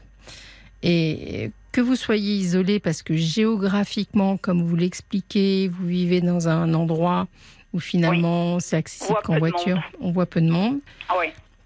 C'est différent que d'avoir une famille qui prend Oui. pas de vos nouvelles ou euh, vous voyez, vous n'êtes Oh, pas voilà. vous n'êtes pas dans la solitude, vous êtes juste dans un cadre isolé. Alors Oui. j'aurais tendance à vous dire vous avez jamais eu envie de de peut-être envisager euh, je sais pas quel âge vous avez mais euh, enfin, J'ai si, un, un âge avancé. D'accord. Mais justement, alors vous avez jamais eu envie de de- d'aller dans un dans une résidence ou, ou dans quelque chose où vous vous sentiriez euh, plus entouré? Mais l'appartement que j'ai euh, dans la petite ville, c'est dans une résidence. Une résidence senior ou une Ah, non, non, non. c'est une, non, non, non, c'est une, résidence de, de, de personnes. C'est Mm. c'est pas du tout une résidence senior. hein, Mais du parce tout, que hein. les résidences seniors, alors je veux pas les vendre, hein, mais euh, Oui, oh, oui. Ma- hein, ne- ne me la- non, vous me la vendrez pas. non, je vous la- pour l'instant. pourquoi Alors Ah, je sais juste- pas. Je, justement, c'est pas. voilà, vous y voyez pas. Non, pas mais- pour l'instant. Mais euh, je- comme je sens que ce qui vous fait souffrir, c'est la notion d'isolement, je Oui. me dis que être dans un, finalement, être dans un endroit où, euh, bien entendu, vous avez votre autonomie, votre appartement, etc. Mais globalement, vous êtes entouré, euh, Oui. ça vous irait mieux, à ce que j'entends. Et alors, qu'est-ce qui fait que vous restez dans cette maison si vous ne vous y sentez pas bien? La maison, la maison, euh, c'est pas, c'est, pas, ça, ça, ça n'a pas de rapport avec la maison. La maison, c'est une belle maison et, et j'ai un point de vue magnifique. hein. D'accord, donc vous l'aimez. Mais elle a un point de vue. là. Ah, quand on vient, on dit mais c'est, de l'or ce, Hmm. ce point de vue. D'accord. Et ce, ce point de vue magnifique, il vous satisfait toujours autant? Oui, D'accord. Ah, bah ça, c'est important. C'est c'est important. très très beau. Bien Mais sûr. bon, il, manque, il, me manque, il me manque de la vie autour, quoi. Ouais. Et voilà. Vous savez, ce- cet après-midi, j'ai fait le tour des, des terrasses de café. Mmh. Remarquez, j'ai eu vite fait parce qu'il n'y en a que deux. Juste pour voir un peu de monde, quoi. Oui, pour voir du monde. Oui. Souvent, Mm. je prends ma voiture parce que euh, c'est euh, comme je suis Mm. un peu comme je suis en hauteur, euh, donc je dois prendre la voiture et je, je vais faire des euh, voilà, je vais dans un supermarché pour voir du monde. Oui. Ça. Euh, Ah, c'est c'est quand même pénible à la longue. Et l'hiver, euh, bah, c'est complètement désertique. hein. oui. J'ai bien entendu euh, votre euh, votre désir. En fait, quand on a un désir d'indépendance, comme vous m'avez dit, puisque quand j'ai fait une allusion à, à ces établissements de résidence senior qui, qui des fois sont super bien, mais quand j'ai fait une allusion tout de suite, vous m'avez dit que vous ne vous sentiez pas prête. Et, et donc, je le comprends très bien. hein. C'est pas exclu.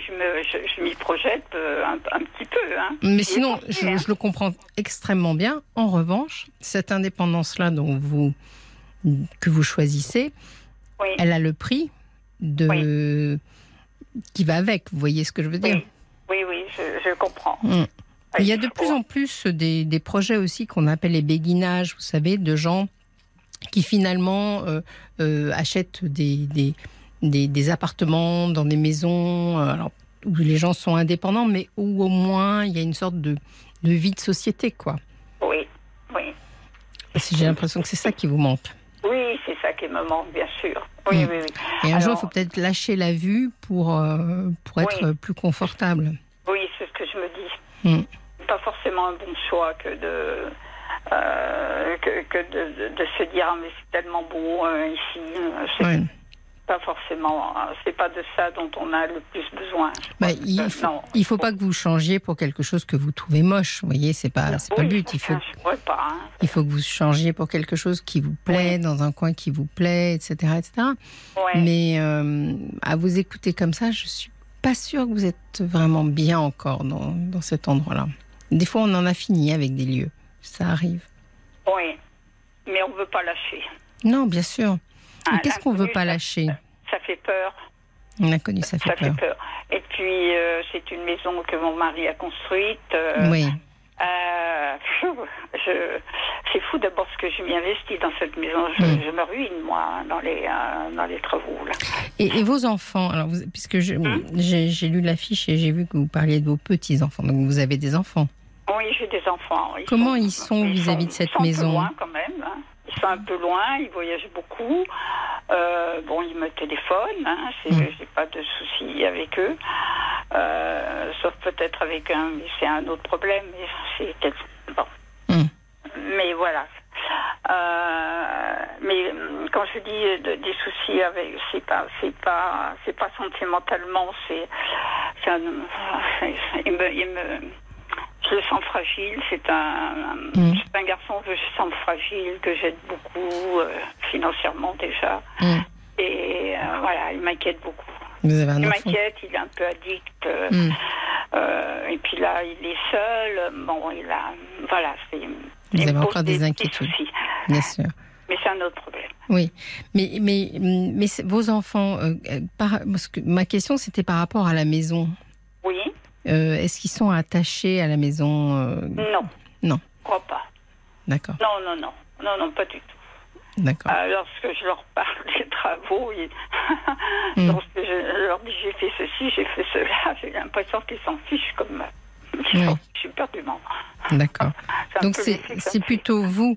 Et, et- et je comprends que, en fait, la difficulté que vous avez, je crois que la vie, enfin, moi Ouais. je, je l'aperçois comme ça, je dis pas que j'ai raison, hein, mais pour moi la vie c'est des périodes. Voilà, on, on Oui. passe dans des phases, etc. Et quand on avance en âge, euh, il faut accepter de quitter Oui. une période pour entrer dans une autre. Oui. C'est pas facile Oui. parce que plus on avance en âge, plus la période euh, sur le papier, elle est pas obligatoirement. En plus, elle, elle, elle, peut me paraître pas très excitante, mais en plus, elle est dévalorisée au niveau de la société.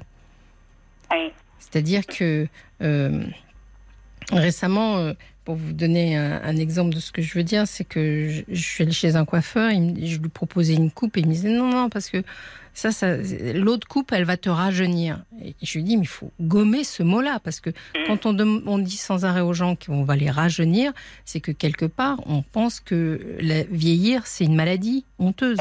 Hum, hum. Et moi, je ne le pense pas. Je pense que plus on vit et plus on, on habite la période qu'on est en train de traverser, Mm. avec la conscience que ça nécessite, et Oui. plus on est heureux.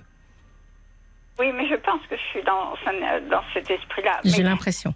C'est pour Oui, ça que je vous en parle. Je, je vais vous dire, Fa- Fabien, ce qui me, c'est que j'ai vécu très longtemps en région parisienne dans un Mm. appartement où je, que, que je n'aimais pas en fait. Mm. Je n'aimais pas le lieu. Et j'étais très contente de, de- d'aller travailler euh, sur Paris. J'étais en banlieue et j'étais ravie. j'avais une heure, plus d'une heure de transport. Mais je, voilà, c'était pas pesant parce que Mm. je quittais cet appartement qui, qui ne me plaisait pas en fait et que je n'avais pas choisi d'ailleurs. C'est mon mari qui m'a qui me l'a plus ou moins imposé. Et la maison dans laquelle là, vous êtes dis, mais t'as la chance d'a- d'avoir une, une jolie Mm. maison. Et maintenant, tu euh, pourquoi la quitter quoi alors que tu, tu as vécu euh, bah, dans cet appartement? Moi, j'y étais pas bien. C'était très bruyant. C'est voilà. C'était ça. Mais cette maison, quand vous étiez, euh, quand vous aviez, je sais pas, 20 ou t- ou 20 ans de moins ou 30 ans Oui. de moins, bon, pourquoi pas. Mais aujourd'hui, Oui, c'est ça que je veux dire, oui. on, on- Mm. on, on change. Vous aviez, vous n'aimiez pas cet appartement, vous avez eu cette maison qui vous a Mm. Beaucoup donné beaucoup de satisfaction et, Oui.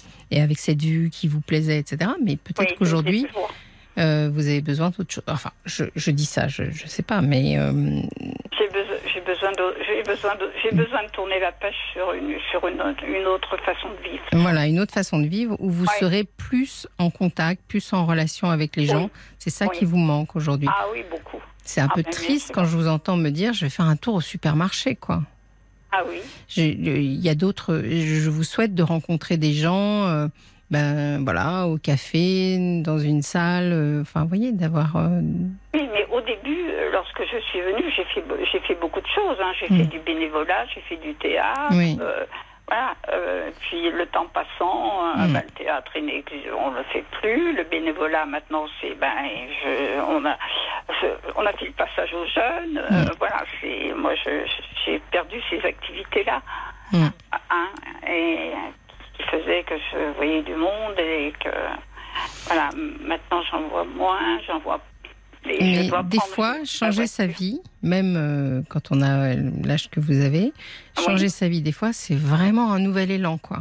Oui, oui, il faut, Et- ça- il faut, il faut, se donner du courage pour le prendre. hein. Oui. Plus, plus on avance dans l'âge et plus c'est difficile, je crois. C'est difficile, et puis Oui. vous le dites vous-même, vous l'avez dit tout à l'heure, on a un peu peur de l'inconnu, oui, etc. on a etc. peur de oui, bah, c'est mon cas. Hein. Oui. Peur de l'inconnu. Hein. On sait ce qu'on quitte, on ne sait pas trop vers où on va Oui, finalement. hein. mais, euh, Et je me sens pas. Il faudrait que les enfants m'aident là. hein. Oui. Je crois que je pourrais mais il faut le leur demander de l'aide. Il faut leur demander de l'aide. Il faut leur Oui. dire voilà, je suis dans une période où j'ai mon Ouais. épaule, euh, j'ai j'ai cette maison que j'adore mais qui est lourde. euh, Ouais. Voilà, est-ce que vous pourriez m'aider à à trouver une solution? Oui. Bon, c'était un très beau témoignage, Elisabeth. Je vous souhaite de trouver votre solution. Oui, et puis si les auditeurs veulent bien me. Pour l'instant, Violaine n'est pas revenue à mes côtés, ce qui ne veut pas dire qu'il n'y a pas de message. Je vous promets que Oui. après la petite pause, euh, après qu'on se soit quitté, Oui. s'il y a des messages, je vous les transmets. C'est promis. Merci beaucoup. D'accord. bon- bonsoir à vous tous. Bonne soirée, bonne soirée. Merci de votre appel, Elisabeth. Au revoir. Au revoir. Fabienne Kramer sur RTL. Parle. Jusqu'à minuit Parlons-nous. avec Fabienne Kramer sur RTL. Dernière demi-heure de ce soir, dernière demi-heure de la semaine. On se retrouvera lundi après. Alors j'ai une petite liste. Vous savez, euh, en tout début d'émission, j'ai proposé que vous nous disiez ce que vous aimez. Et c'est Marilo qui nous dit J'aime me mettre au piano, écrire poèmes et histoires, peindre, lire, marcher, me vautrer devant une série, siffler dans ma voiture, cuisiner, écouter de la musique country et vous écouter le silence. Parfait. Bonsoir Nathalie. Bonsoir Fabienne, comment allez-vous? Je vais très bien, c'est gentil de me poser la question, mais je vais Ben très oui, bien. je, suis, je suis très heureuse normal. de vous écouter tous les uns les autres. Eh bien écoutez, moi je vous appelle parce que j'ai des petits soucis. Je vous écoute. Alors euh, j'ai une grosse colère Mhm. dont je voudrais me débarrasser. Oui. Elle ne m'est, elle m'est arrivée un petit peu euh, sur la tête au mois de juillet. Oui. Je vous explique rapidement. Ma, ma situation est un peu compliquée. En fait, euh, j'ai perdu ma mère il y a presque 19 ans, avec qui Oui. je m'entendais très très bien. Et puis j'ai toujours mon père. Mon père, euh, qui est quand même un homme âgé, euh, jusqu'à il n'y a pas si longtemps, pour moi, il avait 95 ans. Oui. Et euh, je savais que mon père était un homme en forme, euh, sportif, etc. Mhm. Et euh, il était toujours dans la tête de vivre centenaire. Donc pour moi, je ne m'inquiétais pas. Oui. Et euh, je dois quand même vous dire qu'avec mon père, j'avais quand même des problèmes Mhm. parce que avec ma mère, il a été très dur. Oui. Et quand j'avais 12 ans, on a dû fuir la maison en Hmm. partant avec tout juste ce qu'on avait sur le dos, ma mère son sac à main, ses vêtements et moi. Oui. Et euh, j'en ai toujours voulu à mon père d'avoir euh, Mm. fait euh, vivre à ma mère l'enfer qu'il avait fait vécu. Et à mon adolescence, j'ai été très très dure avec lui, Oui. et même dans- pendant ma vie de femme. Oui. Bon, après le temps est passé. Mhm. Maintenant, j'ai 57 ans. Oui. Et euh, on va dire que euh, j'ai toujours essayé de renouer les liens avec mon père. Ça n'a pas été facile. Et ça a toujours été tellement compliqué qu'il y a 6 ou 7 ans, j'ai décidé d'arrêter Mhm. et de ne plus souffrir à cause de lui. Donc j'ai cessé les relations. Oui. Tout en me disant que mon père était quand même un homme âgé et que euh, je m'inquiétais pour lui. Oui. Donc euh, il y a eu un moment, quand il y a eu la période du Covid-19, euh, je savais qu'il avait 92, 93 ans. Je me disais, est-ce qu'il est malade? Est-ce qu'il est en bonne santé? Comment il se nourrit? Comment il fait ses courses? Il y avait tout, toutes ces, euh, on va dire, ces, ces, Oui. ces- ces, Ces euh, les- papiers qu'on devait avoir pour sortir Mm. faire ses courses. Est-ce qu'il pouvait les faire, pas les faire Enfin bon, j'ai appelé la mairie de la ville où il, réside, où il résidait Oui. pour qu'on sache comment il allait. Il a dit qu'il allait très bien, qu'il avait besoin de personne. Bon, à Mhm. l'époque, il avait 92 ou 93 ans. Je me suis dit quand même, c'est un peu vieux. Mhm. Mais bon, je me suis dit, connaissant mon père sportif comme il était, avec une hygiène de vie, il a été boxeur, il a été, euh, il a fait de l'haltérophilie, il a fait du vélo. Jusqu'à 85 ou 90 ans, il faisait 200 km de vélo. Il me disait, tu te rends compte, je fais ça en trois fois, alors qu'avant, je le faisais juste en une sortie. je lui disais, mais écoute, euh, Tu voilà, fais. tu fais 200 km de, de vélo en trois fois, c'est super. Mm. Arrête. Et mais, mais bon, j'avais toujours un petit peu cette peur. Mhm. Et puis cet été, pendant mes vacances, j'ai eu un coup de téléphone. Oui. Alors je j'avais toujours eu dans ma tête l'idée que un jour on m'appellerait pour me dire euh, on a découvert votre père, Mhm. mais je ne pensais pas du tout que ça se passerait comme ça. En fait, j'ai reçu un coup de téléphone de la part de son banquier qui s'inquiétait que euh, toutes les, tous les courriers qu'il lui envoyait lui étaient renvoyés, n'habitent plus à l'adresse indiquée. Mhm. Je dois vous dire que mon père avait vendu sa maison en viager en, 2000, en 2007. Donc euh, ses, ses propriétaires euh, renvoyaient les courriers. Oui. Et moi j'ai été un peu inquiète, j'ai appelé chez mon père, ça ne répondait pas. j'ai appelé euh, le voisinage en Mhm. disant allez voir s'il vous plaît, jusqu'à ce qu'on me dise ben, chez vous, chez votre père, il y a des travaux. euh, les gens, c'est- ce, ce sont des étrangers, ils ne comprennent pas, ils ne comprennent pas ce que je dis, je ne comprends pas ce qu'ils me disent. J'ai fini par appeler euh, le cimetière Oui. de la ville où mon père habitait en leur disant bah, avez-vous inhumé euh, telle personne? On m'a dit non, non, euh, parce que de- le voisinage m'avait dit oh, au mois de juin ou au mois de mai, il y a eu deux personnes âgées qui sont mortes. Hmm. Donc j'ai appelé euh, un peu inquiète et on m'a dit au cimetière non. Et puis à un moment donné, j'ai appelé la police Mhm. qui m'a dit ben je vous passe un OPJ et là l'OPJ m'a dit ben écoutez nous on a constaté avec les pompiers sur euh, un, un appel euh, le décès de votre père, le 17 janvier. Mais on était au mois de juillet. Ah, d'accord. Donc j'ai appris le décès de mon père six mois après, on va dire, euh, euh, Hmm. l'événement. Et personne n'avait n'avait trouvé vos coordonnées pour vous prévenir? Personne n'a trouvé mes coordonnées. Je suis la seule personne, je suis sa fille unique et personne ne m'a trouvé. Mon père avait vendu sa maison en viager Oui. et les propriétaires savaient que j'existais.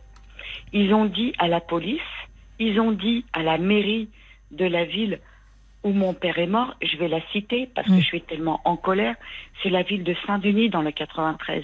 Mhm. Ils ont appelé des dizaines de fois pour dix ans pour dire euh, ce monsieur a une fille. Mhm. Personne ne m'a cherché. Et on a fini par enterrer mon père découvert mort le 17 janvier. On, on l'a enterré le 31 mars. Ah, d'accord. C'est la mairie qui a, qui a donné l'ordre aux pompes funèbres d'enterrer mon père. Et quand au bout d'un moment, parce que quand j'ai su que mon père était mort, je ne Mm. savais pas où ce qu'on avait fait du corps de mon père. Mm. J'ai dû, moi, appeler toutes les pompes funèbres, Rock Éclair et toutes les Mm. sociétés pour dire est-ce que c'est vous? Jusqu'à ce qu'on me dise ah ben oui, c'est nous. Et on m'a dit, bah écoutez, euh, nous on a été mandatés par la mairie de Saint-Denis qui nous a dit enterrer cette personne. On l'a mise dans un coin qui, qui au bout de cinq ans, euh, voilà, c'est pour les. J'ai dit mais c'est une fausse commune. On m'a dit non non, c'est un endroit où on met les gens pour cinq ans et après, au bout de cinq ans, si personne ne réclame le corps, on libère la place. Mhm. Ça veut dire euh, on jette les os euh, aux chiens. Oui. Donc moi, actuellement, mon père, j'ai plus que quatre ans et demi pour le faire euh, extraire de là où il, le faire exhumer de là où il est, Oui. pour le faire enterrer dans l'endroit au cimetière de Saint-Denis où sont son père et sa mère, parce Mhm. qu'on a un caveau de famille. Et moi, je suis juste révoltée Oui. parce que euh, la mairie de la ville où mon père vivait depuis 1945, on est en 2023, ça fait presque 80 ans, on me dit qu'on ne le connaît pas. On a établi un certificat de décès où on a mis son nom, sa date de naissance, son adresse, né à pays inconnu, fils de inconnu et de fils. Mon père, il n'est pas né, euh, il n'est pas arrivé dans sa ville euh, par une Mm. cigogne ou dans un chou. Oui. Quand j'ai appelé la mairie de sa naissance, on m'a dit mais écoutez, nous on n'est pas au courant. On ne sait pas qu'il est mort, mais la ville où il est où il est décédé devrait nous envoyer un avis de décès. Et quand j'ai appelé la mairie de Saint-Denis dans le 93, je veux juste la citer parce que c'est innommable. Mm. Comment ils, ils, ils- ils sont in- incompétents. Et je veux que ça se sache. On, Je- nous- on m'a dit, mais nous, on ne sait pas où votre père est né. Mon père, il est depuis 1945 dans la même ville. Il s'est marié, il a eu un livret de famille Dans cette ville-là dans cette ville-là que Ah oui. j'ai. Donc, Et ils on ont. sait exactement où Bien il sûr. est né, qui sont ses parents. Il a des papiers d'identité, donc on sait exactement où il est né, Mm. parce que sur une carte d'identité, il y a votre lieu de Bien naissance. sûr, bien sûr. Et puis, euh, si vous êtes né euh, dans un pays étranger ou autre, on vous demande un extrait d'acte de naissance. Donc, Ah. je ne comprends même pas que cette ville ne sache, ne sache pas qui est mon père et qui je suis Mm. et comment on l'a pu l'enterrer comme un chien. Bah, Et moi, je me retrouve maintenant dans des problèmes parce que j'ai appris en juillet que mon père était mort en janvier. Donc, au niveau de l'administration fiscale, les six mois sont passés. Mm. Je, et puis en plus, je dois faire euh, exhumer mon père pour le mettre dans un autre caveau. Et, et- et- et j'ai une rage, mais une euh, rage, et je n'arrive pas à m'en débarrasser. mais je, je comprends parce que c'est aussi ça qui vous donne l'énergie peut-être de faire ce que vous avez euh, à Je faire vais par vous rapport dire, à ça. mon père, mon père, je vais le sortir de l'endroit où il est enterré et je vais le mettre avec son père et sa mère. Oui, Parce que c'est ça qu'il voulait, je le sais.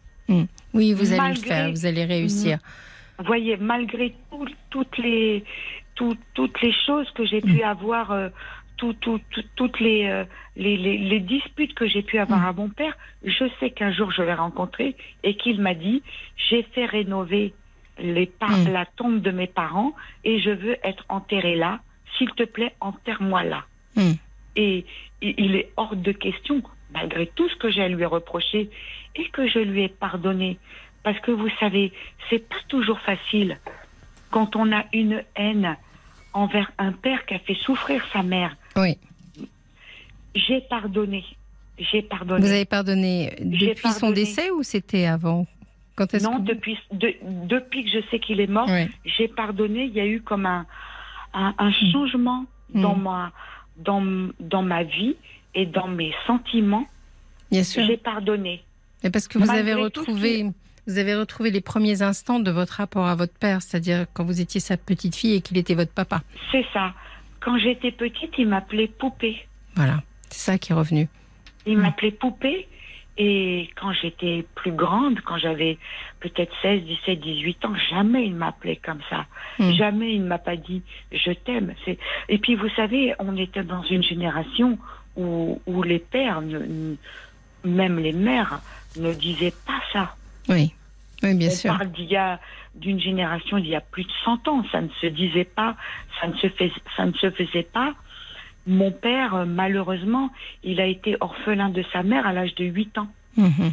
Donc il a, il a eu aussi une blessure. Je peux l'entendre. Oui. Mais est-ce que pour autant, je dois en être victime? Moi, je, je ne suis pas... Comment ça, Je- vous estimez que vous êtes victime de cette blessure? Ah, vous voulez dire à travers ce qui s'est passé à avec votre travers mère? lui, à travers, à travers Mm. ma grand-mère maternelle. Lui, il a toujours dit que s'il ne savait pas aimer, euh, c'est parce que lui, il n'avait pas été aimé et que sa mère, il l'avait perdu, il avait 8 ans, Oui. et que son père, à l'époque, ne s'est pas occupé de lui. Mais vous savez, il y a 100, il y a, il y a 100 ans, Mm. euh, les hommes qui se retrouvaient euh, euh, tout Oui. seuls avec des enfants euh, en 1920 ou 1930, à une époque où la vie était dure, je veux dire, mon père c'est un breton et, et à l'époque en Bretagne la vie était difficile. On, on quittait la Bretagne pour aller chercher euh, le travail en région parisienne. Mm. Mon, mon grand-père, je pense que lui, il n'a pas eu beaucoup de choix. Et puis, qu'est-ce qu'il avait eu comme éducation lui-même pour s'occuper d'un enfant de 8 ans dont la mère était morte? Je, Bien sûr. je pense que même mon grand-père, il, il ne savait même pas. Et- Donc, il- Il a fait quoi alors, votre grand-père? Il a. mon grand-père, il a confié son fils à, à une de ses belles-sœurs, D'accord, à une femme. oui. Comme on faisait À une à femme. oui. à une femme, une belle-sœur, une des tantes maternelles de mon père, Mm. Euh, qui, qui était mariée mais qui ne pouvait pas avoir d'enfant. Oui. Et il a été. euh, et, et Il je a sais été aimé par cette euh, femme-là ou ça a été. Par cette tante, il a été aimé, Mm. mais par son mari, il a été battu. Non, mais bien sûr que quand, quel- quand un homme comme euh, votre père. euh, On parle de choses d'il y a 100 ans. voilà, hein, c'est ça. C'était pas ça du tout les, les mœurs de maintenant. Hein. Ouais, ça s'inscrit dans son enfance, bien entendu. Mais bon, euh, tous, les tous les enfants qui vivent des situations difficiles ne le font pas obligatoirement subir aux autres. Vous voyez, C'est ce que euh, j'ai dit à il mon avait père, sa part de. Voilà, de- c'est ce que j'ai dit à mon père. Mm. Ce que tu as vécu, je ne dois pas le vivre. Ouais. Mais mon père n'a. Vous savez, euh, vous voyez Jean-Marie Le Pen avec son regard noir. Mon père, c'était un tout tout de salon à côté. Mm. Un homme d'une dureté qui peut-être avait sa fragilité quelque part. Certainement. Sûrement. mais que je n'ai mais que je n'ai jamais ressenti et que moi dans mon dans ma vie de femme à l'heure actuelle Oui. j'en ai tellement subi vous savez euh, je ne me suis ni mariée j'ai pas eu d'enfant Mm. j'ai pas eu de relation euh, avec un homme au-delà d'un an Mhm. et, et, et j'ai toujours eu en tête les, les mots de ma pauvre mère qui a fui et qui me disait Nathalie, ne sois jamais dépendante d'un homme et toujours une maison qui t'appartient parce que si un jour tu es en danger, il faut que tu aies un toit. et j'ai toujours eu ça dans ma tête. Hmm. Oui. Et du coup, moi, je me retrouve à l'âge de 57 ans, seule, Oui. sans, sans compagnon. Alors, Mais, je me dis, voilà, mais peut-être que c'est maintenant que ça va arriver parce que je le sens, vous savez, Oui. je le sens. Eh oui parce Je que le que- décès de votre papa ça a dû bon bien sûr les conditions sont épouvantables et euh, Oui. je, je vous reposerai des questions sur ce sur sur vous- ce que vous pouvez entreprendre etc mais mais en dehors de ça euh, de temps en temps, quand on est comme ça sous un joug inconscient euh, d'une relation, euh, ça peut aussi vous, vous aider. Mais Euh, vous savez, Mm. ce que vous me dites résonne vraiment en moi parce que je me sens, on va dire, libérée. mm, J'ai l'impression que maintenant je vais avoir une autre vie. exactement. Je ne sais pas laquelle, hein. Oui. je ne sais pas. Parce que là, je suis tellement dans un, dans un chaos. C'est pour ça qu'il faut que vous pas. résolviez ça. C'est- très très important que, euh, vous voyez, si votre père ne vous a pas donné euh, euh, l'identité ou le regard que vous attendiez, c'est pas une raison pour que c'est ça que vous mettez en place, c'est-à-dire que vous, vous voulez le respecter. Vous voyez ce que je veux dire? C'est pas parce que Moi, j'ai toujours été très. Vous savez, je suis croyante. Je Mm. suis catholique, je suis très, très croyante, pratiquante. Hmm. Mon père est, est catholique, on va dire, par, euh, par par, tradi- Mm. par tradition. Mm. C'était un breton, et les bretons, on les baptise. Ils sont nés au bout de trois jours, on les baptise parce que au cas où ils meurent, Mm. mon père, il a été baptisé peut-être deux, trois jours après sa naissance. Il a fait sa communion, il s'est marié avec ma mère à l'église, selon le rite euh, catholique, etc. Je pense qu'il a été enterré, il n'a eu aucun, Mm. aucune euh, reli- enfin, enfin, il, il n'a rien eu. Et C'est pour ça moi, que vous avez besoin de clore ça. Voyez, de. Oui, c'est- pour moi, c'est impossible. Mm. Je veux dire, même si mon père, je sais qu'il n'était pas un croyant parce que à la fin de sa vie, mais quand moi j'étais petite, que je disais je vais à l'église, il me disait prie pour moi. Quelque part, il me disait prie pour moi. Il m'aurait pas dit. Mais c'est beau parce que c'est cette- l'injonction de votre enfance qui, Oui. qui ressurgit. Oui. Oui. J'avais peut-être 14-15 ans quand Mm. quand j'allais à l'église et, et personne ne m'y poussait. Alors, quels sont les voulais. recours que vous allez avoir, euh, Nathalie Je ne sais pas. Parce que Je ne sais pas. Je, je, je voudrais Il doit y avoir, à, euh, la, ma- à la mairie faut de, au de maire. là où voilà au maire. faut Déjà au maire directement. j'ai besoin d'avoir son accord Oui. pour exhumer le, le corps de mon père. Et je puis pour voudrais prennent en charge peut-être, parce que. euh, Voilà. Et je voudrais aussi qu'il qu'il sache comment euh, les agents de sa mairie de l'état civil, hum, je vais pas dire ne travaillent mal, mais, mais, mais, mais font des choses aussi aberrantes. Comment Hmm. on peut ne pas me trouver? Bah oui, oui, Comment on c'est- c'est peut ne pas me trouver? C'est quand on voit, il y a des reportages à la télévision, même à l'heure actuelle, où on trouve avec des généalog- généalogistes des gens qui vont trouver des gens morts, Hum. euh, on va dire en Allemagne, dans des camps de concentration, ils le retrouvent aux États-Unis ou je ne sais où, et moi, à 20 km, on ne me trouve pas alors que je suis euh, sur Bien le, sûr. Bien sûr la- que c'est une, euh, une négligence, si vous voulez. Voilà. Ça ça J'ai l'impression, vous voyez, j'ai la nette impression, je vais vous le dire, on a trouvé un vieil homme Mm. mort, peut-être en état de décomposition, dans, un, dans une maison qui était euh, dans son jus depuis 50 Mm. ans. Parce que mon père n'avait rien fait Oui. depuis que ma mère était partie, donc peut-être il y avait le papier peint qui se décollait, la, la peinture craquelée, les, les- peut-être qu'il nettoyait pas, etc. On s'est dit, c'est un vieux, il n'a personne. Oui, parce qu'en plus, il y avait le viager, donc ils se sont dit, bon, il y a, s'il Voilà, est en viager, peut-être qu'il n'y a pas d'héritier, etc. ça. Ils n'ont pas cherché plus loin. Ils n'ont pas cherché Mm. plus loin. Et les, et les soi-disant euh, notaires qui, sont, qui ont soi-disant cherché des, des, des, des héritiers et qui, et qui n'ont rien trouvé en vain, Mais ça aussi, J'aimerais- eux aussi, ils sont quand même euh, très j'aimerais responsables. quand même savoir quel genre de recherche ils ont fait. Oui. Parce Si- que, en tout état de cause, on tape sur les pages blanches mon nom et on me trouve. Ce n'est pas si difficile. Maintenant, euh, s'ils m'ont cherché sur TikTok ou sur Tinder, Ils effectivement, ils ne m'ont pas trouvé. Ça, c'est clair. Vous avez de l'humour, euh, c'est bien. Mais euh, voyez, euh, ouais, je comprends votre colère. et suis- il faut la, il faut la, il faut la clore. Il faut, enfin, elle se, elle se fermera que quand vous aurez fini euh, cette histoire. C'est important, mais j'ai l'impression que ça, c'est un, un, un, un, un travail qui va, me, qui va me prendre une énergie et je ne sais pas si j'ai sur toute cette énergie. J'ai l'impression que c'est titanex. Vous voyez, euh, j'ai aussi un travail dans lequel je dois me concentrer et je me rends compte au quotidien que quand on me parle, ben, je pense à autre chose. Je pense à mon père, je pense à comment le changer de son de l'endroit où il est mort. Je me dis pourquoi on ne l'a pas trouvé? Je, Oui. je me retrouve avec une des vous avez- sentiments. euh, vous avez le sentiment d'avoir été nié.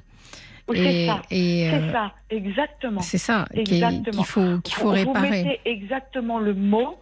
Je, je ne l'avais pas. Mhm.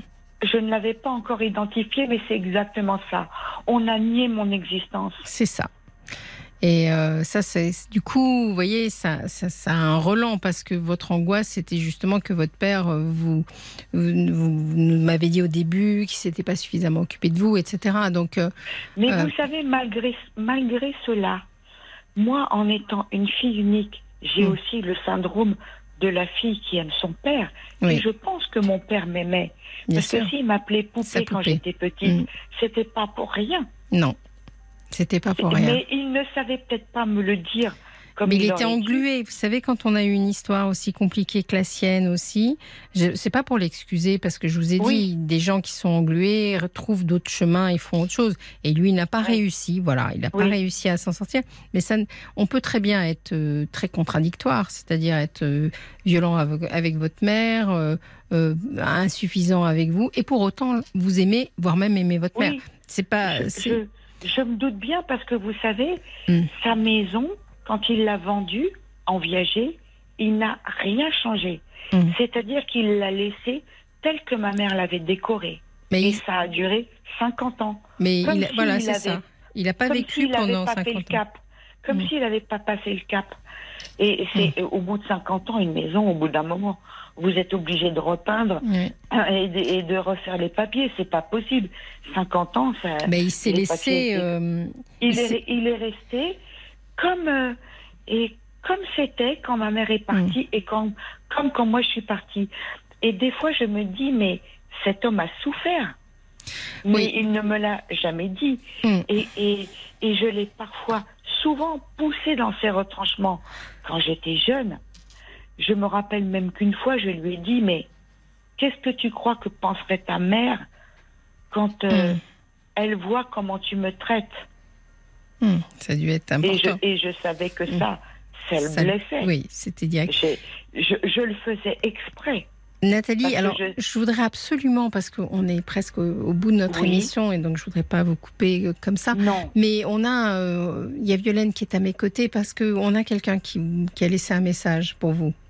Ah ben, Mm. avec plaisir. Oui, Nathalie, un message de Valet du Cœur qui euh, nous dit Le verrou de votre père a sauté, le verrou de votre vie de fait a, aussi- a, a lui aussi sauté.